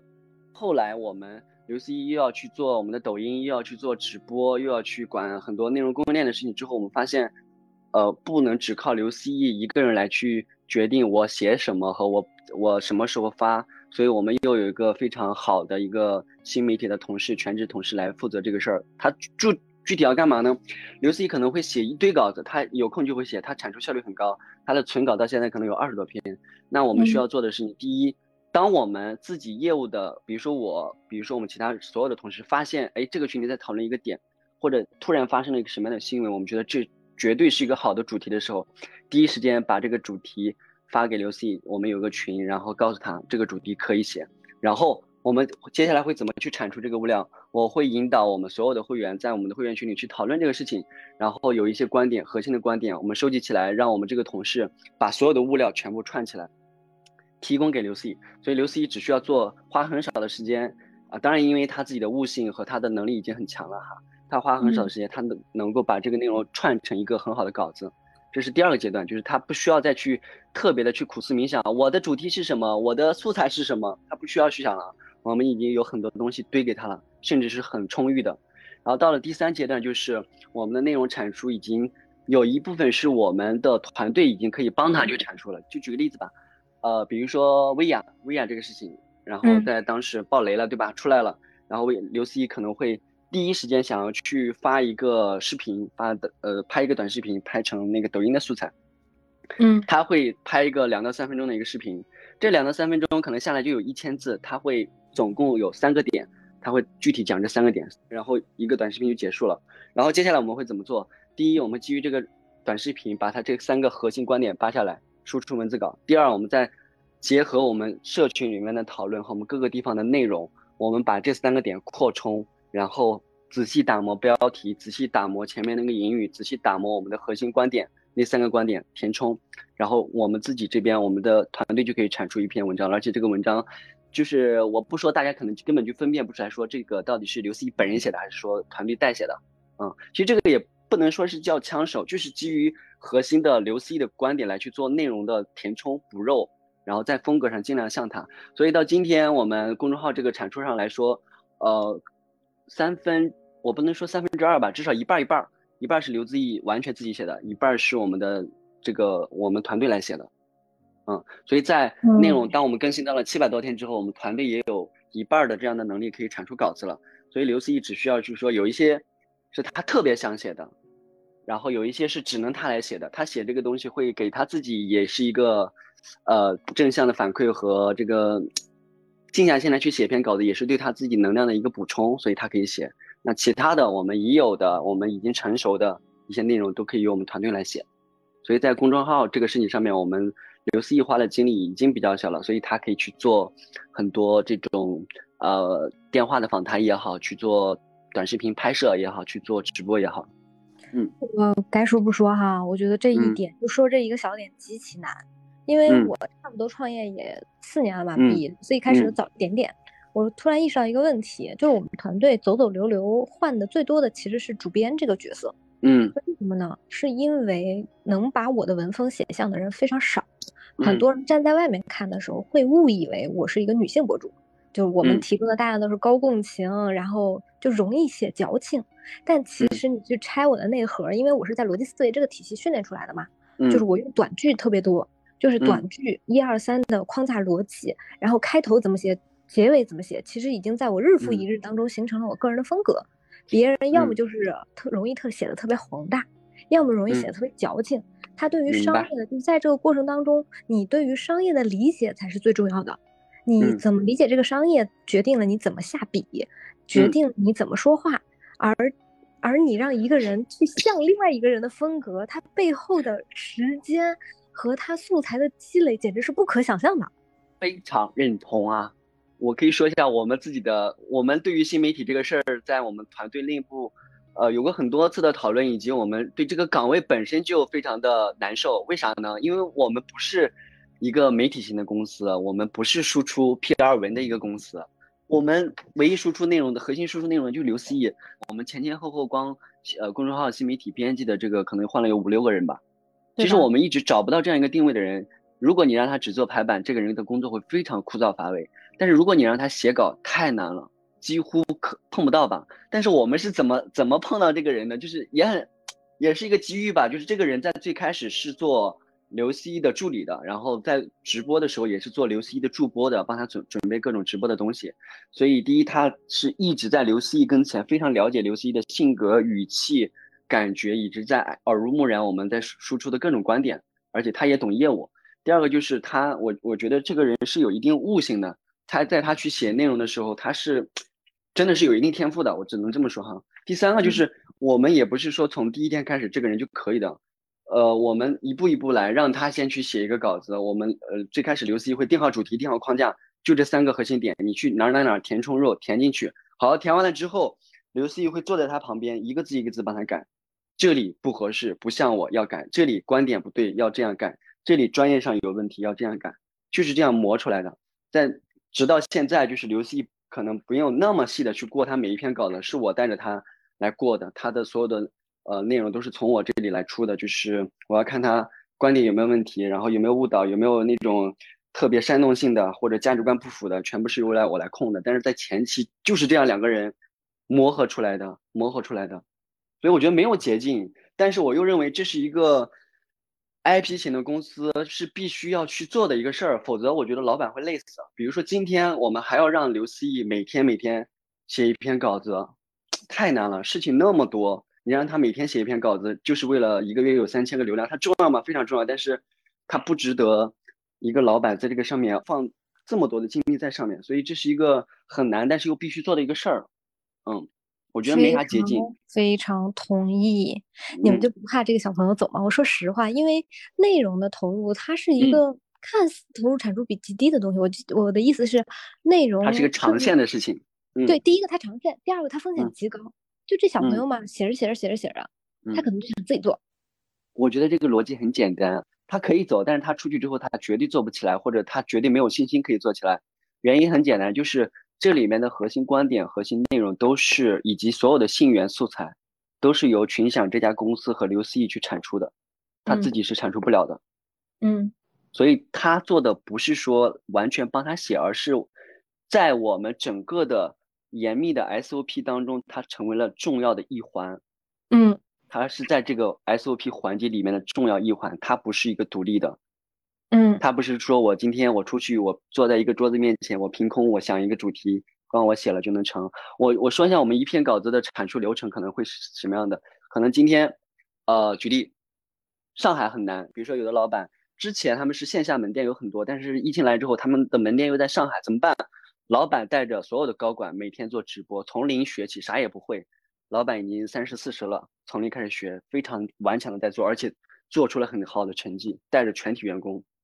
那这就是一个很好的案例，那我们就想到一个主题叫做上海创业者牛逼，上海 CEO 牛逼，大概是这样一个思维啊思路哈。好，有了这个东西，那我们案例是谁？案例可能是这样一个老板，案例是我们会员里面的有好几个上海的这个私董会或者我们的会员，我们拉了群，在这个群里面每天都在讨论他们的事迹，就是我们的案例。然后我们核心来了，我们主题叫什么？主题就是可能就是上海 CEO 牛逼。好，为什么牛逼呢？一二三，案例是谁呢？一二三，然后最后的落点是什么呢？落点可能是要不要去抱怨，要去这个向他们去学习，要致敬上海的这样的创业者，我们要学习他们这样的精神。好，OK，这个来了，然后才是交给他去输出了，他去填充肉，他去把整个的内容的感觉调成像刘思一样的东西，然后我们最后再过一下，OK 了。所以我认为他他很稀缺，他很重要，但是他自己绝对是无法独立的去阐述这一套的。包括从素材到形成主题到最终形成文，我非常同意，因为我看了这篇稿子，中间有一个细节是有一个老板他背了一个电视去住酒店。对对对，是的。嗯，我接下来想给大家朗读一遍想学的核心关键词。我在你朗读完之后，我再讲一个小故事，关于这个想学的事情。嗯，想学不懂想学的帖子不是好帖子，跟我一起念：北大投资，红杉毕业，懂流量，懂情绪啊啊！我疯了！搞流量的核心是发自拍，全面 all in，全面禁止情绪共振，拒绝白条。然后今天你想了吗？宝子帖子，帖子们，真的，我跟你说没。我看到每一个字都仿佛刘思义拿着大喇叭在我耳朵旁。哎，对，我对，就是这个感觉，就觉得他已经在我旁边呐喊了。就是我觉得非常好，你总结这个，我们的文案，我们的文案要让大家感觉我们是拿着大喇叭在他耳边喊，一定要达到这样的效果。然后我说一下这个所谓想学，想学不是我们提出的哦，不是我们自己提出的，是。我不能说他黑我们吧，但是反正他肯定是对我们有多少有点意见的一个 帖子吧，一个人，然后应该是在极客还是在哪里，然后他们建了一个组织，甚至拉了一个群，然后那个群就是想学研究院还是什么的，大概就这个意思，然后他们就每天第一时间里面，我们发的公众号内容，发的刘思发的朋友圈，什么一切内容发出来，他们第一时间在里面讨论，想学又出新东西了。来研究想学了什么想言想语，那上面提到的都是他们在外面传播过的。然后后来发现他们也不是完全黑吧，就是 Doris 前段时间跟刘希录了一个播客，然后底下的第一条评论还是第二条评论，就是那个人，那个人在下面就评论说：“哎呀，蹭一下刘思义的和 Doris 的流量，我是想学的创始人。”哦，我看见了，我看见了，就是他，就是他。哎，就很有意思。我真的觉得我要笑死了。你想想，能把你们办成一个对吧？宗教就是宗教和那个商业的交叉口啊。嗯嗯嗯。所以现在也也分不清他们是在黑我们还是在帮我们传播了。反正有这样一个组织在，那个海报的起点就是我我我有这样的灵感，然后我们同时做了。哦，真的太棒了！因为几乎我见过所有最终能跑出来的，都必须有自己的宗教感。它不一定是个宗教，它有一定有自己的宗教感。宗教感是什么呢？宗教感是有一个核心的哲学价值观，跑路。然后有想言想语，然后有体系，能够不断的被别人传播，就是你的精神已经变成了转化成了一套思想，一套体系，根植在每一个人的心中。嗯，我觉得在这点上，你们传统有一些符号吧，有一些传播的符号。嗯，对，而且那个人哪是在黑你们啊？我的天呐，我感觉简直就是你们的流量投资。对，是真的，你不觉得吗？因为我最近也在研究其他的社群嘛，研究了一个贵妇社群，就叫猫学，嗯，学霸猫他们搞的，收费极其高。然后他们是在星球嘛，九九九一个入场券，嗯，他九九九配的是在。音频的课程，音频的课程分了四季，一年一季，一季要九九九九。妈呀，你就好贵啊！对，但是他星球已经进了快三千人了吧？嗯，算嘛，这个因为他人很少，他是个人团队，很少。很牛啦，这个很牛的。你今天回过头来看，搬到杭州是你们历史性的决定吗？绝对算是历史性的决定和关键性的决定吧。如果我们没有搬到杭州，我们可能已经死掉了。坦诚说吧，嗯，我两原因两个，一个是我们在北京那时候，我们对于自己的这个产品呃业务模式人群其实很模糊的，我们没有聚焦到电商，我们还跟北京的那帮互联网圈子的产品经理们天天混在一起。但是来到杭州之后，有一个重大的发现，就是当前的创业环境、商业环境来说。呃，所谓你要通通过一个大行业，你有个 idea，你去改变世界，这个事情已经没有了，机会已经没有了。那现在真正在这个世界里面赚到钱的是谁？全部都是这些小的生意人。这些生意人是谁？是他们在快的、微淘这些流量平台底下做生意的人。所以这些人，他们南方的这些老板们，他们不会去说，我今天有个业务模式，有个去，我我在这个业务模式里面做一个什么样的公司？他们全部都是我做了一个生意，这个生意赚了多少钱？他们在讨论这个，这个是我觉得和我们在北方的完全大的一个差异。我们的用户群体也有迎来一个大的差异，所以我们从那个时候有几个大的转变吧。一个就是我们找到了我们的用户群体，二一个就是我们自己的心态。为什么我们一定要强调接地气？为什么我们一定要叫帖子？为什么我们在不断的让自己跟很土，让让大家都觉得我们有点土土洋结合，反正说不清那种味道。就是我们希望和这些。老板们一起，就是他们做的是一个小生意，他们说自己做的是个小生意啊。我在我在给抖音打工，我在给阿里打工，我在做的是一个撮合生意，我在做的是一个卖货的生意，但人家可能已经卖了几个亿了。这是这里老板们的一个感感觉，所以我们从他们身上也学到了很多。所以一个是找到了我们真正的用户在哪里，怎么去服务；二一个就是我们通通过这边的这些老板们，就是更加。接地气的去了解了他们的业务，以及也反刍到我们自己业务模式上，我们应该一个什么样的感觉、什么样的调性去做，所以非常非常关键。而且那时候疫情，我们在北京也动不了。如果坦诚来说，我们现在如果在北京的话，我们可能连人都招不到，连人都招不到，嗯，而且动不了。除了搬到杭州去以外，还有什么决定是你觉得对你们这个三年的公司来说是生死决定，或者是重大决定吗？嗯，我觉得有第一个是线下转线上，第二个是搬到杭州。嗯嗯，第三个我觉得是我们对于呃这个客单价吧，就是我们做了四董会这个事情。我们现在一共就八千个会员，我们的会员假设就有一万个人愿意给你付费，你在最开始的时候你只收了他九九九，没有了，没有新的增量了，所以你的定价是低的，低你的定价是低的，所以我们后来就逐步的去提升我们的这个。定价从九九九每过一个月涨一百块钱，一直涨到了幺六九九，去年，然后从去年直接涨到三百，涨到幺九九九。所以定价很关键，就是因为你的人群本身很少，而且他看中的不是这几百块，而是你能不能给他提供价值。如果你能，你要勇敢定价，勇敢去向他们去销售。所以第一个你的价格，第二我们做一个就是在二零年的五月份吧，我们做了私董会这个事儿，就是最开始是二点九八万一年，然后现在是四点九八万一年，五万块钱。我们现在是将近五百个私董会会私董会会员，就是这个这个 GMV 带来的结果，就是我们对于我们自己客单价的一个反思。就简单来说，你要卖多少个普通会员，你才顶能顶人家一个五万呀？这是一个简单的数学问题。但是你在刚开始之前，你没有算，你没有去深刻理解的话，你不会感受到那个客单价带给你你的绝对的后果。你的业务模式架构都不一样。所以在当时做了我们私董会之后，我们发现我们的营收蹭蹭蹭上来了，嗯，然后到了现在了。所以就是这个客单价很关键。我们为什么可以做这个事儿？就是当我们的会员基础积累到一定量，我们的势能到这里，我们发现我们可以做这个事儿。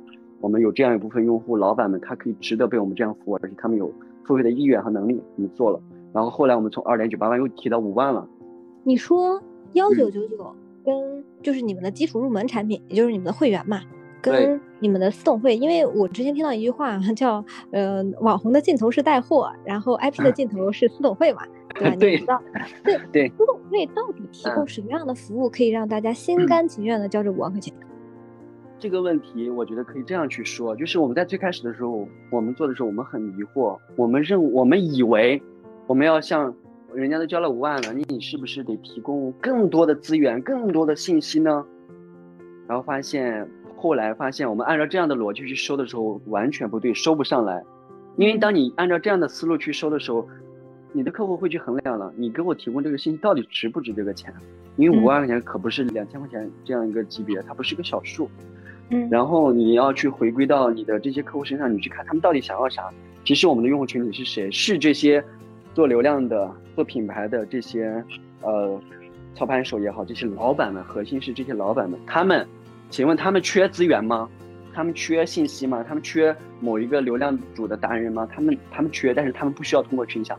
因为他们已经比较大了，他们的一条朋友圈就可以解决这个问题了，或者他的或者这个事情不应该是由他来解决的，是他的员工来解决的。那我们提供人家什么呢？我们到最后发现了，我们核心提供的就是一个圈子，一个经过我们筛选、经过我们价格的筛选、经过我们自己人为的筛选形成的一个创业者老板们的圈子。然后这些老板们他们。核心需要的不是说我解决一个具体的流量渠道啊，解决一个什么具体的业务问题，而是我今天在这个圈子里面，我结交到了一个业务上的朋友，跟我相聊的相投的朋友，我们这个圈子里面的一个朋友。比如说，我们做了很多事情，我们在去年，我们第一次做了一个线下的活动，是去三亚，我们带着这些人去三亚。组织了什么篝火晚会，去什么游轮上之类之类的。然后在去年，呃，八月份又去了，十月份还是八月份去了贵州的一个溶洞吧。然后带着大家去拉练，带着大家在那个溶洞里面去分享创业失败的故事，然后一起看烟花，一起爬各种，反正就是一些很难理解的这些事情。就是大家在这个里面，创业者去交到了他自己的朋友，而且是能谈得来的，业务上甚至有很大合作机会的朋友。但是我们不是直接提供给他的，而是我们通过这样的圈子、这样的活动来让大家相遇，来让大家有倾诉的地方，来让大家一起来讨论、交到朋友的地方。所以到最后，我们总结下来，我们这个核心的点不是说我给你提供一个具体的找资源、找信息的，而是就是一个今天这里是一个年轻创业者老板们的一个圈子。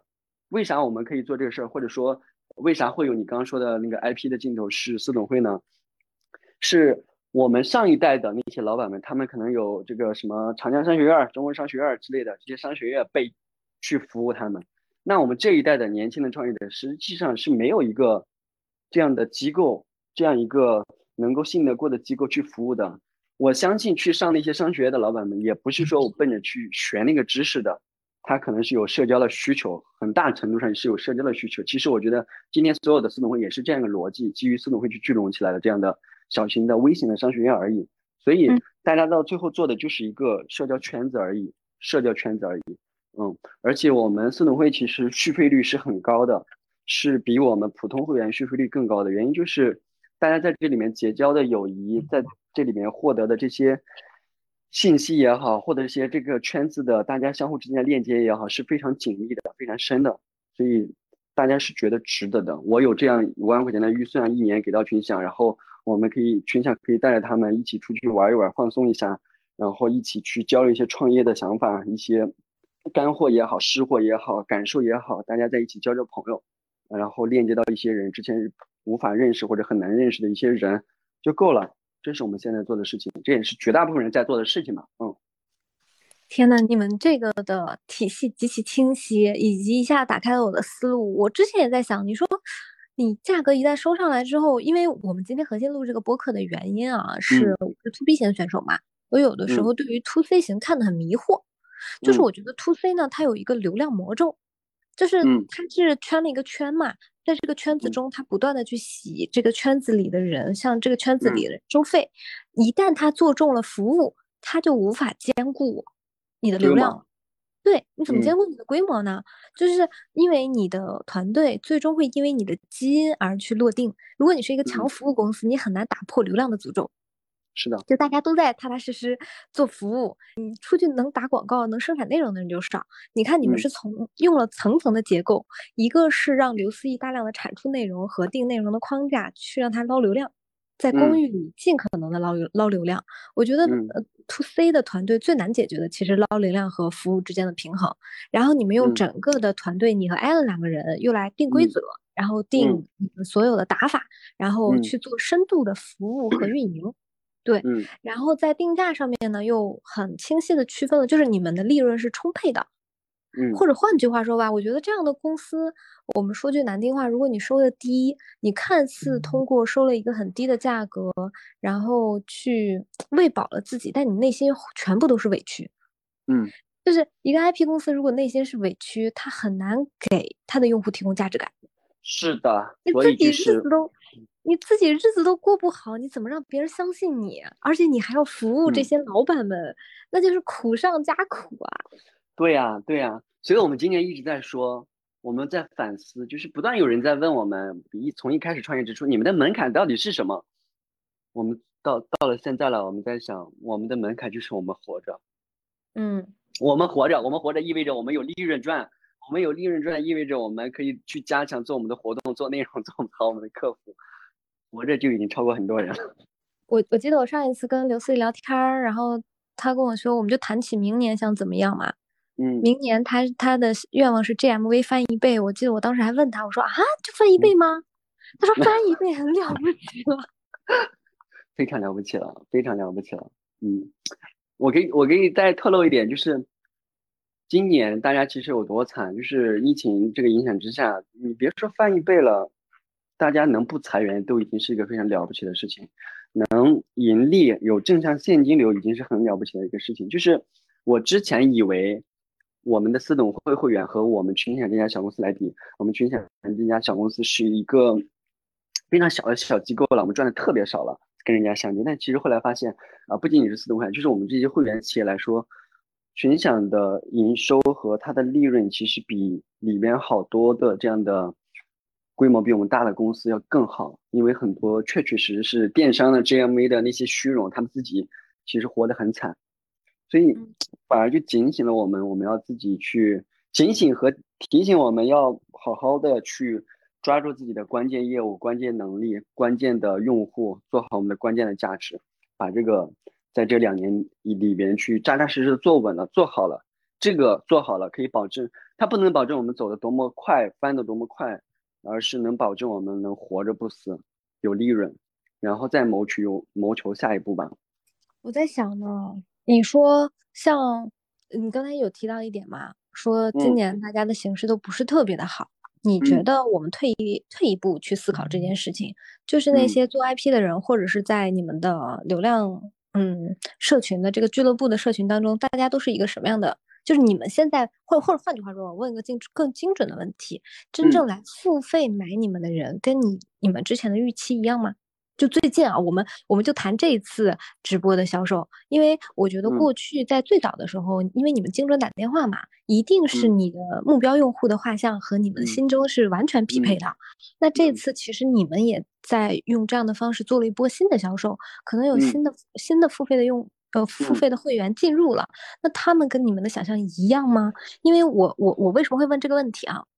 因为我印象很深，我大概在二零一四到一五年的时候去参加过混沌的商学院，就是混沌的迷你创业营。我印象很深，他当时收的是六万五。嗯，我会发现这种类商学院的产品也很难打打破这样的诅咒。什么意思呢？你参加前两期，对你们参加你参加前两期一定是圈子最高端的。就比如说，嗯，得到大学和混沌都无法解决，你即使同样交了六点五万的钱吧。然后就交了五位数以上的钱，你都无法解决的问题是你在第四期、第五期、第七期、第八期的时候，那个人员质量直线下降。你就在想说啊，既然是圈子，那我并没有想要认识他。懂了，懂你的意思。我觉得你的这个问题呢，是所有的这种业务要共同面临的一个难题，它不能被彻底解决。呃，我觉得你这种用户画像呢，它就简单来说吧，或者换句话来说。当一个用户在一个社群里面，他付费了三年，他已经是这个社群所有人里面贡献价值很高的了。那个时候，如果说这个社群没有更上一步、更进一步来跟来跟上你的节奏，你大概率要走，这是阻阻挡不了的。所以这是我第一个要回答的，就是大家都会离开的。如果阶段不匹配的话，第二个就是所谓规模带来泛化这个问题是呃不可避免的要去面对的。然后只能说我们要做的是尽量的去控制。我觉得所有的社群，包括我们，包括艺人，艺人他们今年也在控制这个规模吧。我们从去年开始就控制规模了。我们去年，呃，到到了八千个会员之后，我们就开始停止了特别激烈的增长策略，而是去服务好我们已有的，而且提高了这个审核门槛。一直到今年，我们也是同样的逻辑，就是。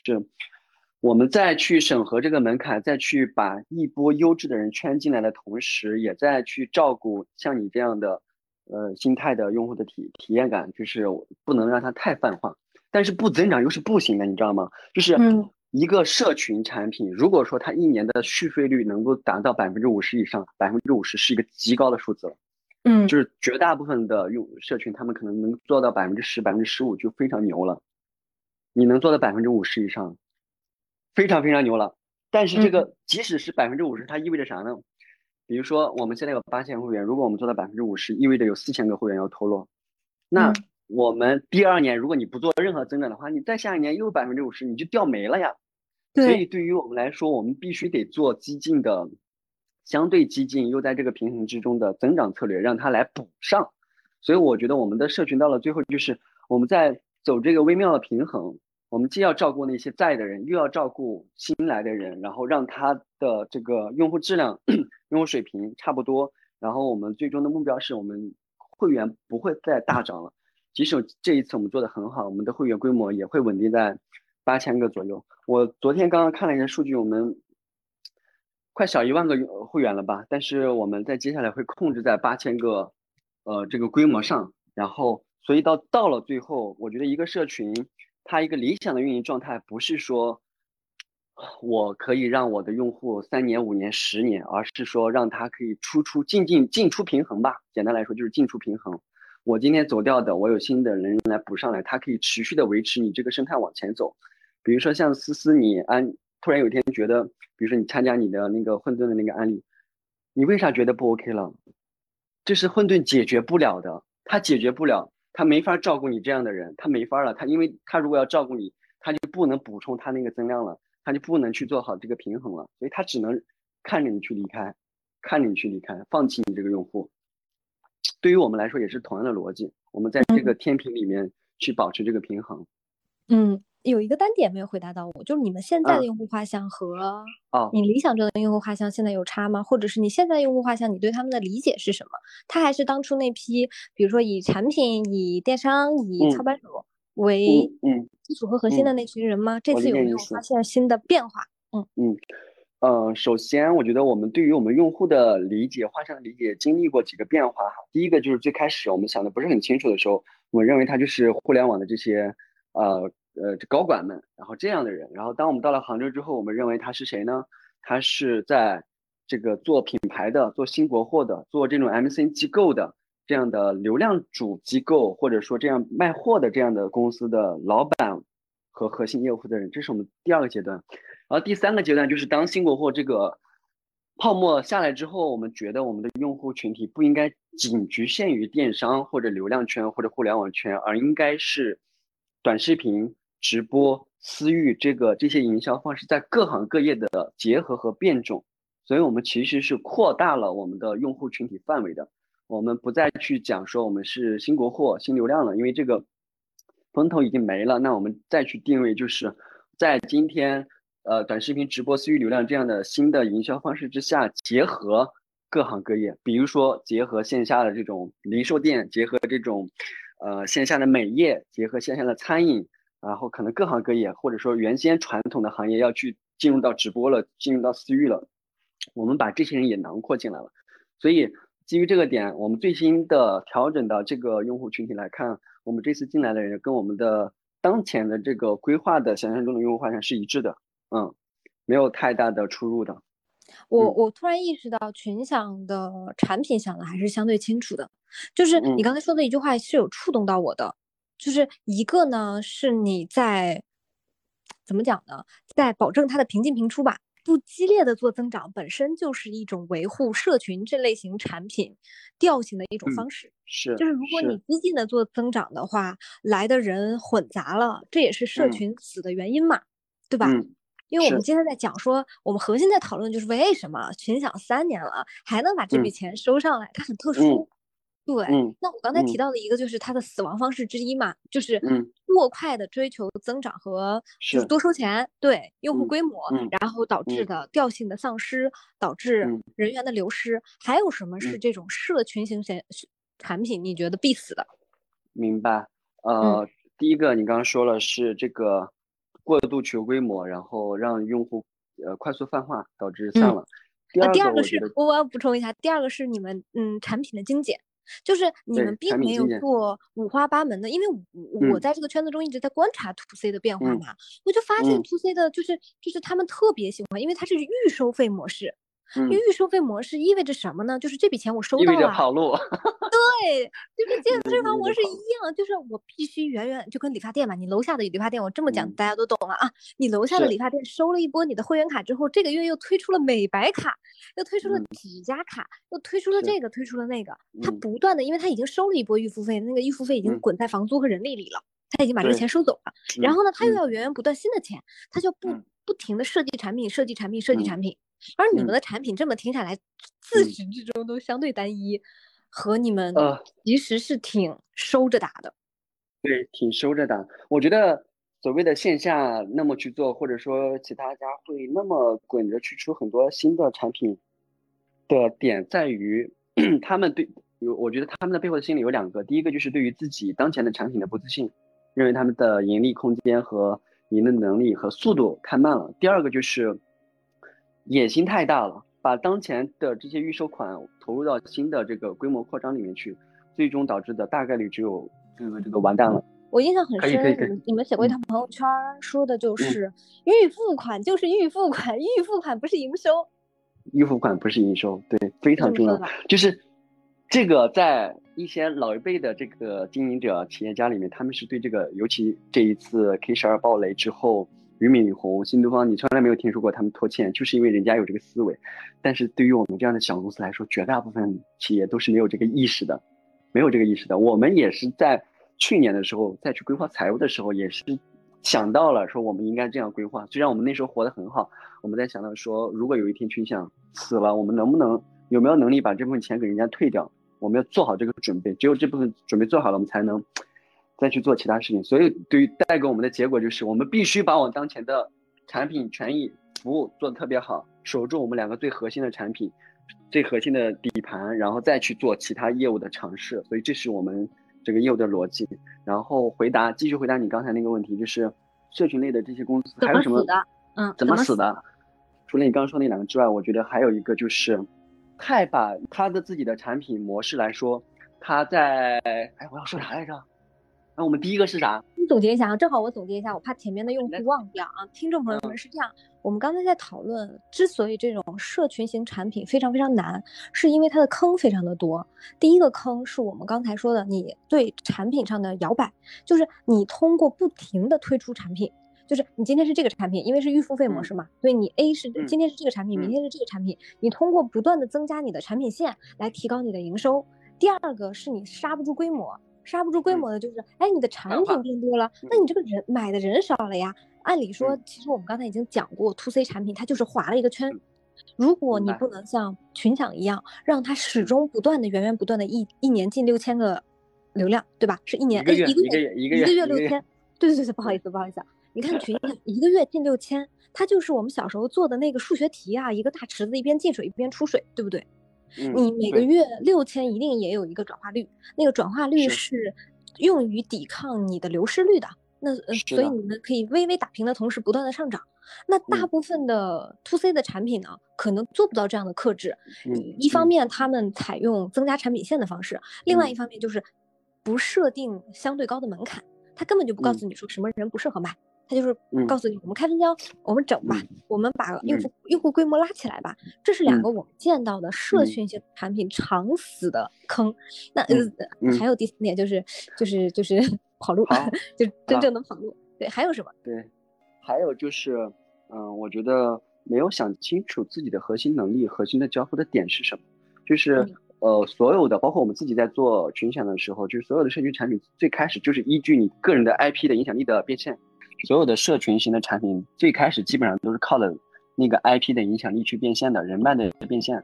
但是当你的人脉你很快会消耗掉，消耗掉之后，接下来真正考验的不是大家对你的认可了，而是对于你商业模式的一个检验了。你到底能不能给我提供这个价值？我到底我付的这一千块钱、两千块钱是不是否是值得的？这个时候他就不 care 你是不是我的朋友了，我要 care 的是你有没有给我提供价值了。那所以第二年是一个重要的一个关口。那如果你在这一年当中没有找到自己的核心能力，你自己最适合的，你自己最擅长的，又能给大家带来这个价值的东西的话，你很快就掉下去了。这是我们观察到的很多的干了一年就死掉了，因为续不上来费。然后，呃，这是我觉得关键一点啊，就是你没有抓住自己的核心能力。然后第四个，回归到所有人都会面临的那个问题，就是流量。我们刚刚聊到说，群像每个月进六千个流量，不是一件轻松的事情，而且我们是非常非常焦虑和敏感的对这个数据。就是你知道这六千个是怎么构成的吗？第一个主要来源是刘思一的文章，可能有两千到三千个；第二个是呃群享的机构号，可能也有一千五百个左右；然后剩下的就是我们各个地方的琐碎凑起来的，比如说我们的抖音这边来的刘思一的两个抖音账号，然后比如说我们的嗯其他各个地方分发的 PDF 物料印的各种册子上的我们留的四处随处留的二维码来的流量。比如说我们卖，我们之前卖流量地图啊，和这种分销来的，还团队各个地方，就是其他很多渠道琐碎加在一起，夹杂在一起，总共凑成了六千个保底的流量。同时，我们也在努力的、持续的去做投放，就是我们对于流量的忧虑是很大的。我们不仅仅自己在做内容来去搞流量，我们还在去做公众号的投放。所以就是你就像群享这样一个以搞流量为 slogan 的一个公司自己也在焦虑流量，所以到最后大家面临的这个流量焦虑是不可避免的。那我们就要去想，我们自己的这家公司核心驱动的，就是搞流量核心驱动的能力在哪里？要把这个想清楚。因为时代是变的，我们我我们最开始，我们前两年，我说实话，其实是我们不会搞流量，我们没有流量，我们只做了一个事情，就是做活动、做内容。我们那时候也没有销售，我们自己都不销售会员的，人太少了，然后大家都是转介绍。然后我们发朋友圈自己来买的，我们都不销售的。到后来我们建立了销售团队，我们有了内容供应链的团队，做到现在。所以我们现在的核心的流量来源，一个是通过我们自己的内容，二一个是我们还在继续尝试去去去做投放，然后持续的去养货。所以关于流量这个事情，永远是一个焦虑点。我你刺激你增长的那个点到底在哪里？而且你要清楚你的上限到底在哪里。就是赛道选择很关键，这个是今年流很流行的一句话。你在选择之初，比如说像群享，我们我们选择的这个赛道，我们的电商老板们可能就这么多了。我们收八千个会员、一万会员，不是说我们克特别克制，我们只收这么多。呃，有一个重要的原因就是我们这个呃这个行业这个圈子就这么大点儿，我们能服务的就这么多了，能愿意在群享这儿的持续付费的就这么多了。所以我觉得要想清楚自己流量的核心动力在哪里，然后保住这个，让这个流量动力不断的发展，同时再有一些其他的补充。然后当你发现有问题的时候，你的核心的流量动力有问题，你要去找到备用所谓的第二曲线、第三曲线，要想到这个点。所以我们现在也在很努力的去搞流量，也不是很轻松的，每个月有六千个流量。那 Toby，我有一个比较直接的问题。你看，我们写文章，通过文章能看完这样长文，通过微信公号这个体系抓来的流量，它是非常实在的。你觉得你们进抖音的策略对吗？抖音是你们的一个不错的战场吗？以及你这么一一年多时间在抖音的折腾，你最后得出的结论是什么呢？我，因为我我我一直不断的在思考这件事情。对，就是就是短视频和直播对你们来说到底意味着什么？它确实效率高吗？这个打法你们都是怎么想的？对对对，明白。咱俩复盘一下呗。好呀好呀，我觉得呃，先说一个大的背景啊，就是在抖音做的特别火的时候，包括我们自己也在去研究抖音的时候，我们一直都没有去尝试做抖音，因为那个时候我觉得是我们对于抖音有偏见，我们认为抖音都粉丝都太泛了，认知程度太低了，而我们的用户是非常垂直精准的，我们在里面是捞不到的。所以这是当时的误区。那后来为什么我们又进入抖音去准备做呢？我们在抖音里面至少花了一百万去做这个，请了一些代运营跟我们一起做。但是最后我们还是回归到了我们现在的短视频的状态，而不做直播了。短就是我们把抖音作为我们一个流量的来源，而不是我们的一个新的阵地了。这个你可以理解吧？嗯。然后这个背后的思考是，我们发现当抖音大到一定程度的时候，不是抖音的粉丝泛，而是你没有找到你的精准用户。简单来说，就是今天你任何业务都可以在抖音里面找到你的精准用户、你的目标用户。你哪怕卖一万块钱的东西和卖十块钱的东西都能找到，但是前提是你得有这个能力，而这个能力打磨要求是非常严格的。这么说的点是，抖音的竞争极其激烈，因为大家都知道这里的流量最汹涌，这里的流量相比市面上价格是最便宜的，性价比最高的。所以造成他对你的要求是极其严苛的，你要在抖音里面做出来，你得花费特别多的精力、心力，而且也不一定能成。所以这个是一个挑战，这是一个嗯不得不尝试、一定要去做的。所以到今天来看，我们觉得抖音，我们当时入局抖音这个事儿错了吗？我认为没有错。我们在这里面踩出了我们自己群享当前最适合我们的路，就是我们以短视频作为我们曝光、作为我们偷流量的一个渠道、一个方式。而就是简单来说，就是在这个牌桌上，没有花那么多的精力去在抖音去开辟新的山头，因为我们的精力也好，我们这家公司的底盘还不够稳，以及我们没有那么强的能力去做好这个事儿，所以我们现在是这样一个平衡的状态。所以这个事儿，嗯，今天对于所有想要做抖音或者在抖音正在进行中的人来说，我觉得有几个我们自己的核心观点：第一，你一定能找到你的用户。因为他的人群足够多。第二，我觉得对于所有的业务来说，如果你要在抖音上来做事情，有一个关键词就是在抖音，抖音是你的放大器，而不是你的新业务的起盘。这个怎么来说？就是你必须在你原有业务有一定基础之上，你通过抖音来去放大你的业务，而不是你在抖音上从零起。这个已经从零起已经几乎不可能了。所以你必须得你的原先的业务底盘非常稳。然后如果说你的不稳，你应该怎么办？我建议就应该像群享一样，我们基于我们底盘的业务，然后在抖音上去寻求一定的新流量来去放大，来让这些人进入到我们的已有的业务池子里面，进入到我们私域，再进入我们原先的这个场子里面去转化。因为这是我们的姿势。我们花了一百多万，我们接折腾了一年多，我们了解了抖音整个江湖，然后了解了整个抖音在跟我们同类的知识付费也好，这种教培的行业也好，在里面的一些错综复杂的关系。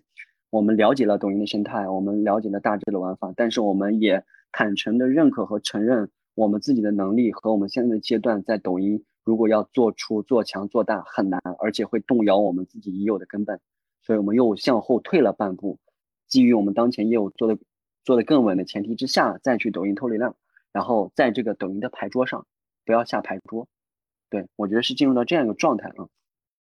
我承认，我也思考。因为我觉得在进抖音这件事情上，你们确实有不同阶段的不同想法。嗯，我们从更宏观的角度来说，我最近有个感受啊，我觉得做 IP，如果我们嗯嗯，更笼统的说，我们都是在做 IP 这件事情。不管你早期用了什么样的方法，是从线上起还是线下起，是从写文章起还是从做抖做抖音开始，你不可回避的都是你到底擅长做什么事情，你要通过什么形式变现，什么才是最适合你们这家公司的打法。我觉得非常多。嗯，今天因为今天咱们的听众肯定是想做 IP 的人，对吧？他不想做 IP，他不会听这个的。在 IP 路上遇到困惑的人，我觉得我们也只不过比他们呃都往前走了两步。你们可能是 C 的模式，我可能是 To B 的模式。嗯，然后我们从从零到一走完了这条路之后，反馈来看这路上有哪些坑儿。对我觉得今天你非常非常的坦诚，我觉得你在业务上的决心比我想象中的更深。对，嗯，或者是群享这家公司的气质，最终决定了每个人的气质。嗯，这个是我比较大受震撼的，因为大家看上去刘思怡是一种大开大合的人。嗯，但是这种大开大合的人。嗯，他一定要在公司的配置上有那种能把沉下来、能好好做业务的人。我想那些怎么讲黑群享的人，他一定也想不到说，嗯，群享这家公司有这么踏实、这么落地的打法，因为他只看到了刘思怡那一面嘛，对吧？北大青鸟那一面，或者大部分人对于群享这家公司有误解的，因为如果你不是在这个体系之内，不是听了这么多，嗯嗯，感受，或者是不是见证了他这三年。活下来的，你一定是想不到他在背后在运营的细节、服务的细节上花了多少努力的。所以我认为我们这期播客是重要的。我觉得最难的点在不是每一个人都可以做所谓的 IP 的。To B 一定是更难的路。我我我话放在这里，To B 的难难在于你需要在这个过程当中资源的积累。在我的视角里看到的是，To To B 你要显大，你要做成一个大号，你才能 To B。不然你 to B 之路非常之艰难，吃不到大客户。嗯，对，嗯，你不可持续嘛。咱今天讲 IP 讲的不是活一年的 IP，咱讲的是活十年的 IP。嗯，所以你做了那么长时间，因为你们自己做 IP，你们的圈子里面几乎一半以上的人在搞 IP，另外一半在搞流量。嗯，对，你怎么看待这件事情？因为，因为你你想啊，我为什么特别想跟你讨论这一点？因为我有的时候我心情是复杂的，我觉得这是这既是一个通过 IP 的这种形式搞流量做小生意的时代，这个时代的风来了。嗯，同时我又觉得他真的不是一般人能干的。是的，非常同意。好苦啊！非常苦啊！就是嗯，我我就以刘思义这个 IP 来举例吧，大家看到的是刘思义啊，今天在住住酒店，明天在哈哈哈，然后后天又跟一个老板在聊天唠嗑，感觉。很愉快的样子，但其实背后是什么？背后是他即使出去旅行去玩，他有一个案例，他必须得马上写下来，要写五百字、一千字的，他必须马上写下来。他现在看到这个客户，他必须马上打电话。他有什么想法，他必须得强制要求自己。所以，第一个，我觉得这个勤奋程度和这个，我们就不说所谓的天赋了啊，这这一套，我觉得这个光这个勤奋这这一条。百分之九十九点九的人都做不到。举一个最简单的例子，你每天发十五条朋友圈，且你每天十五条朋友圈都是有信息量、有情绪的内容，大家是不反感的、愿意看的、有趣的，都做不到。每天每天，我觉得这个就已经劝退很多人了。第二个就是，我觉得很多人的性格本身就不适合做 IP 啊，就是他要求你要跟用户走得特别近，要把自己勇敢的抛开给大家看。既要讲理性的你的商务商业上的逻辑东西，业务上的东西，又要去讲自己的情绪上的东西，这一点就很难。因为所谓 IP IP 就是你没法去装出来。我们说人设打造是，我我我我们其实不太认同这一点，就是你一定是基于你真实的人在再去做很多事情的。你如果没法把自己真实的人，你演是演不出来的。你演用户是可以感受得到的。所以我这这也是我想说。绝大部分人不适合做，一个就是性格，二一个是很多人没办法把自己打开，嗯，所以我觉得 IP 本身为什么到了现在大家说 IP 的风来了，嗯，这个背后也印证着说你其他事情没有机会了嘛，所以你只能做 IP 了呀，对呀，因为你的各行各业的机会都被挤压了，所以大家说我作为一个个体户我也能赚钱，为啥呢？因为我在大公司打工，我赚不到钱，我升不上去了，我还我还要可能被被被被被裁掉，对吧？那我只能出来了，出来。啥最好挣呢？我当个 IP 呗，我做个抖音，我做个博主，或者我做个这样一个商业 IP，我可以收一些人，比我自己打工要赚赚的多得多。所以它既是残酷的一面，又是又是机遇的一面。然后我们最后也来总结一下吧。我首先是我的总结哈，我觉得群享这家公司走到第三年不容易，对，但是走走到第三年，你的商业模式也慢慢的开始稳定下来。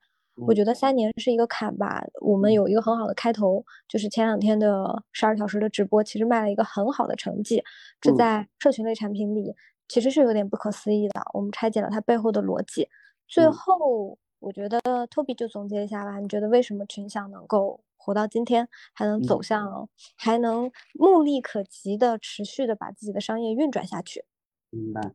呃，我觉得说一千到一万，最后就是总结两个字吧。就是务实，这个呃，我们如果要讨论一些商业技巧啊、流量的方法，我觉得这些大家都讨论的很多，而且它变化很快。唯一我觉得就是我们自己选择对的，或者我们团队到现在一直在坚守的一个东西，就是务实。我们很清楚的知道自己什么擅长，什么不擅长，很清楚的知道我们应该坚守做好哪些小事儿。所以这是就是这一点吧。我觉得也是在这个当前疫情这个环境之下。所有人都应该去学的一个东西，就是你踏踏实实的务实，做好自己最应该做的事情，然后减少抱怨吧，已经没什么用了。然后努力让自己的公司活着，踏实务实的活着。恰恰是我们这种务实的性格，或者是提供干货的性格，可以让我们在一定程度上走我们想想走的路。我是觉得不断的分享，分享再分享，分享这件事情，我这么说有点玄学啊，但在一定程度上，我觉得。敢于分享，乐于分享，甚至把自己的核心的秘密都敢于拿出来，这样的公司，这样的社群，它的生命力极其旺盛。嗯嗯嗯嗯。上个时代可能还是那种，你知道吗？尤其是做线下消费的那种勾心斗角，和你刚才说的那个一模一样。嗯。大家彼此都是很有构思的，很有攻击性的。但我觉得未来不是这么一个时代，未未来就是大家很分散，圈圈地自萌，然后。但也就是在这样的生态下，你是一个乐于分享的人，你是一个能给别人提供价值的人，这本身就是决定了你作为一个 IP 的生命力。这种东西才是长期可持续的，它能带给你更大的回报。嗯嗯，非常同意。呃，我可以再补充一小点哈，就是嗯我觉得大家不用所有人不用去执着于说我要做一个 IP 怎么怎么样，就是我觉得可以去想的是具体落到你的实处。我举个例子哈。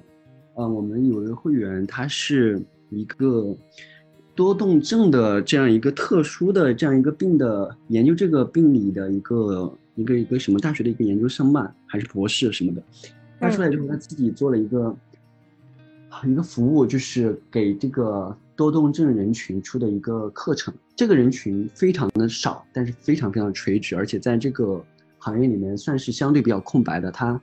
的人数也不用那么多，然后他自己加上几个兼职就可以一年有，呃三三五百万的这样一个营收吧，而且利润率也比较高，因为这是服务嘛。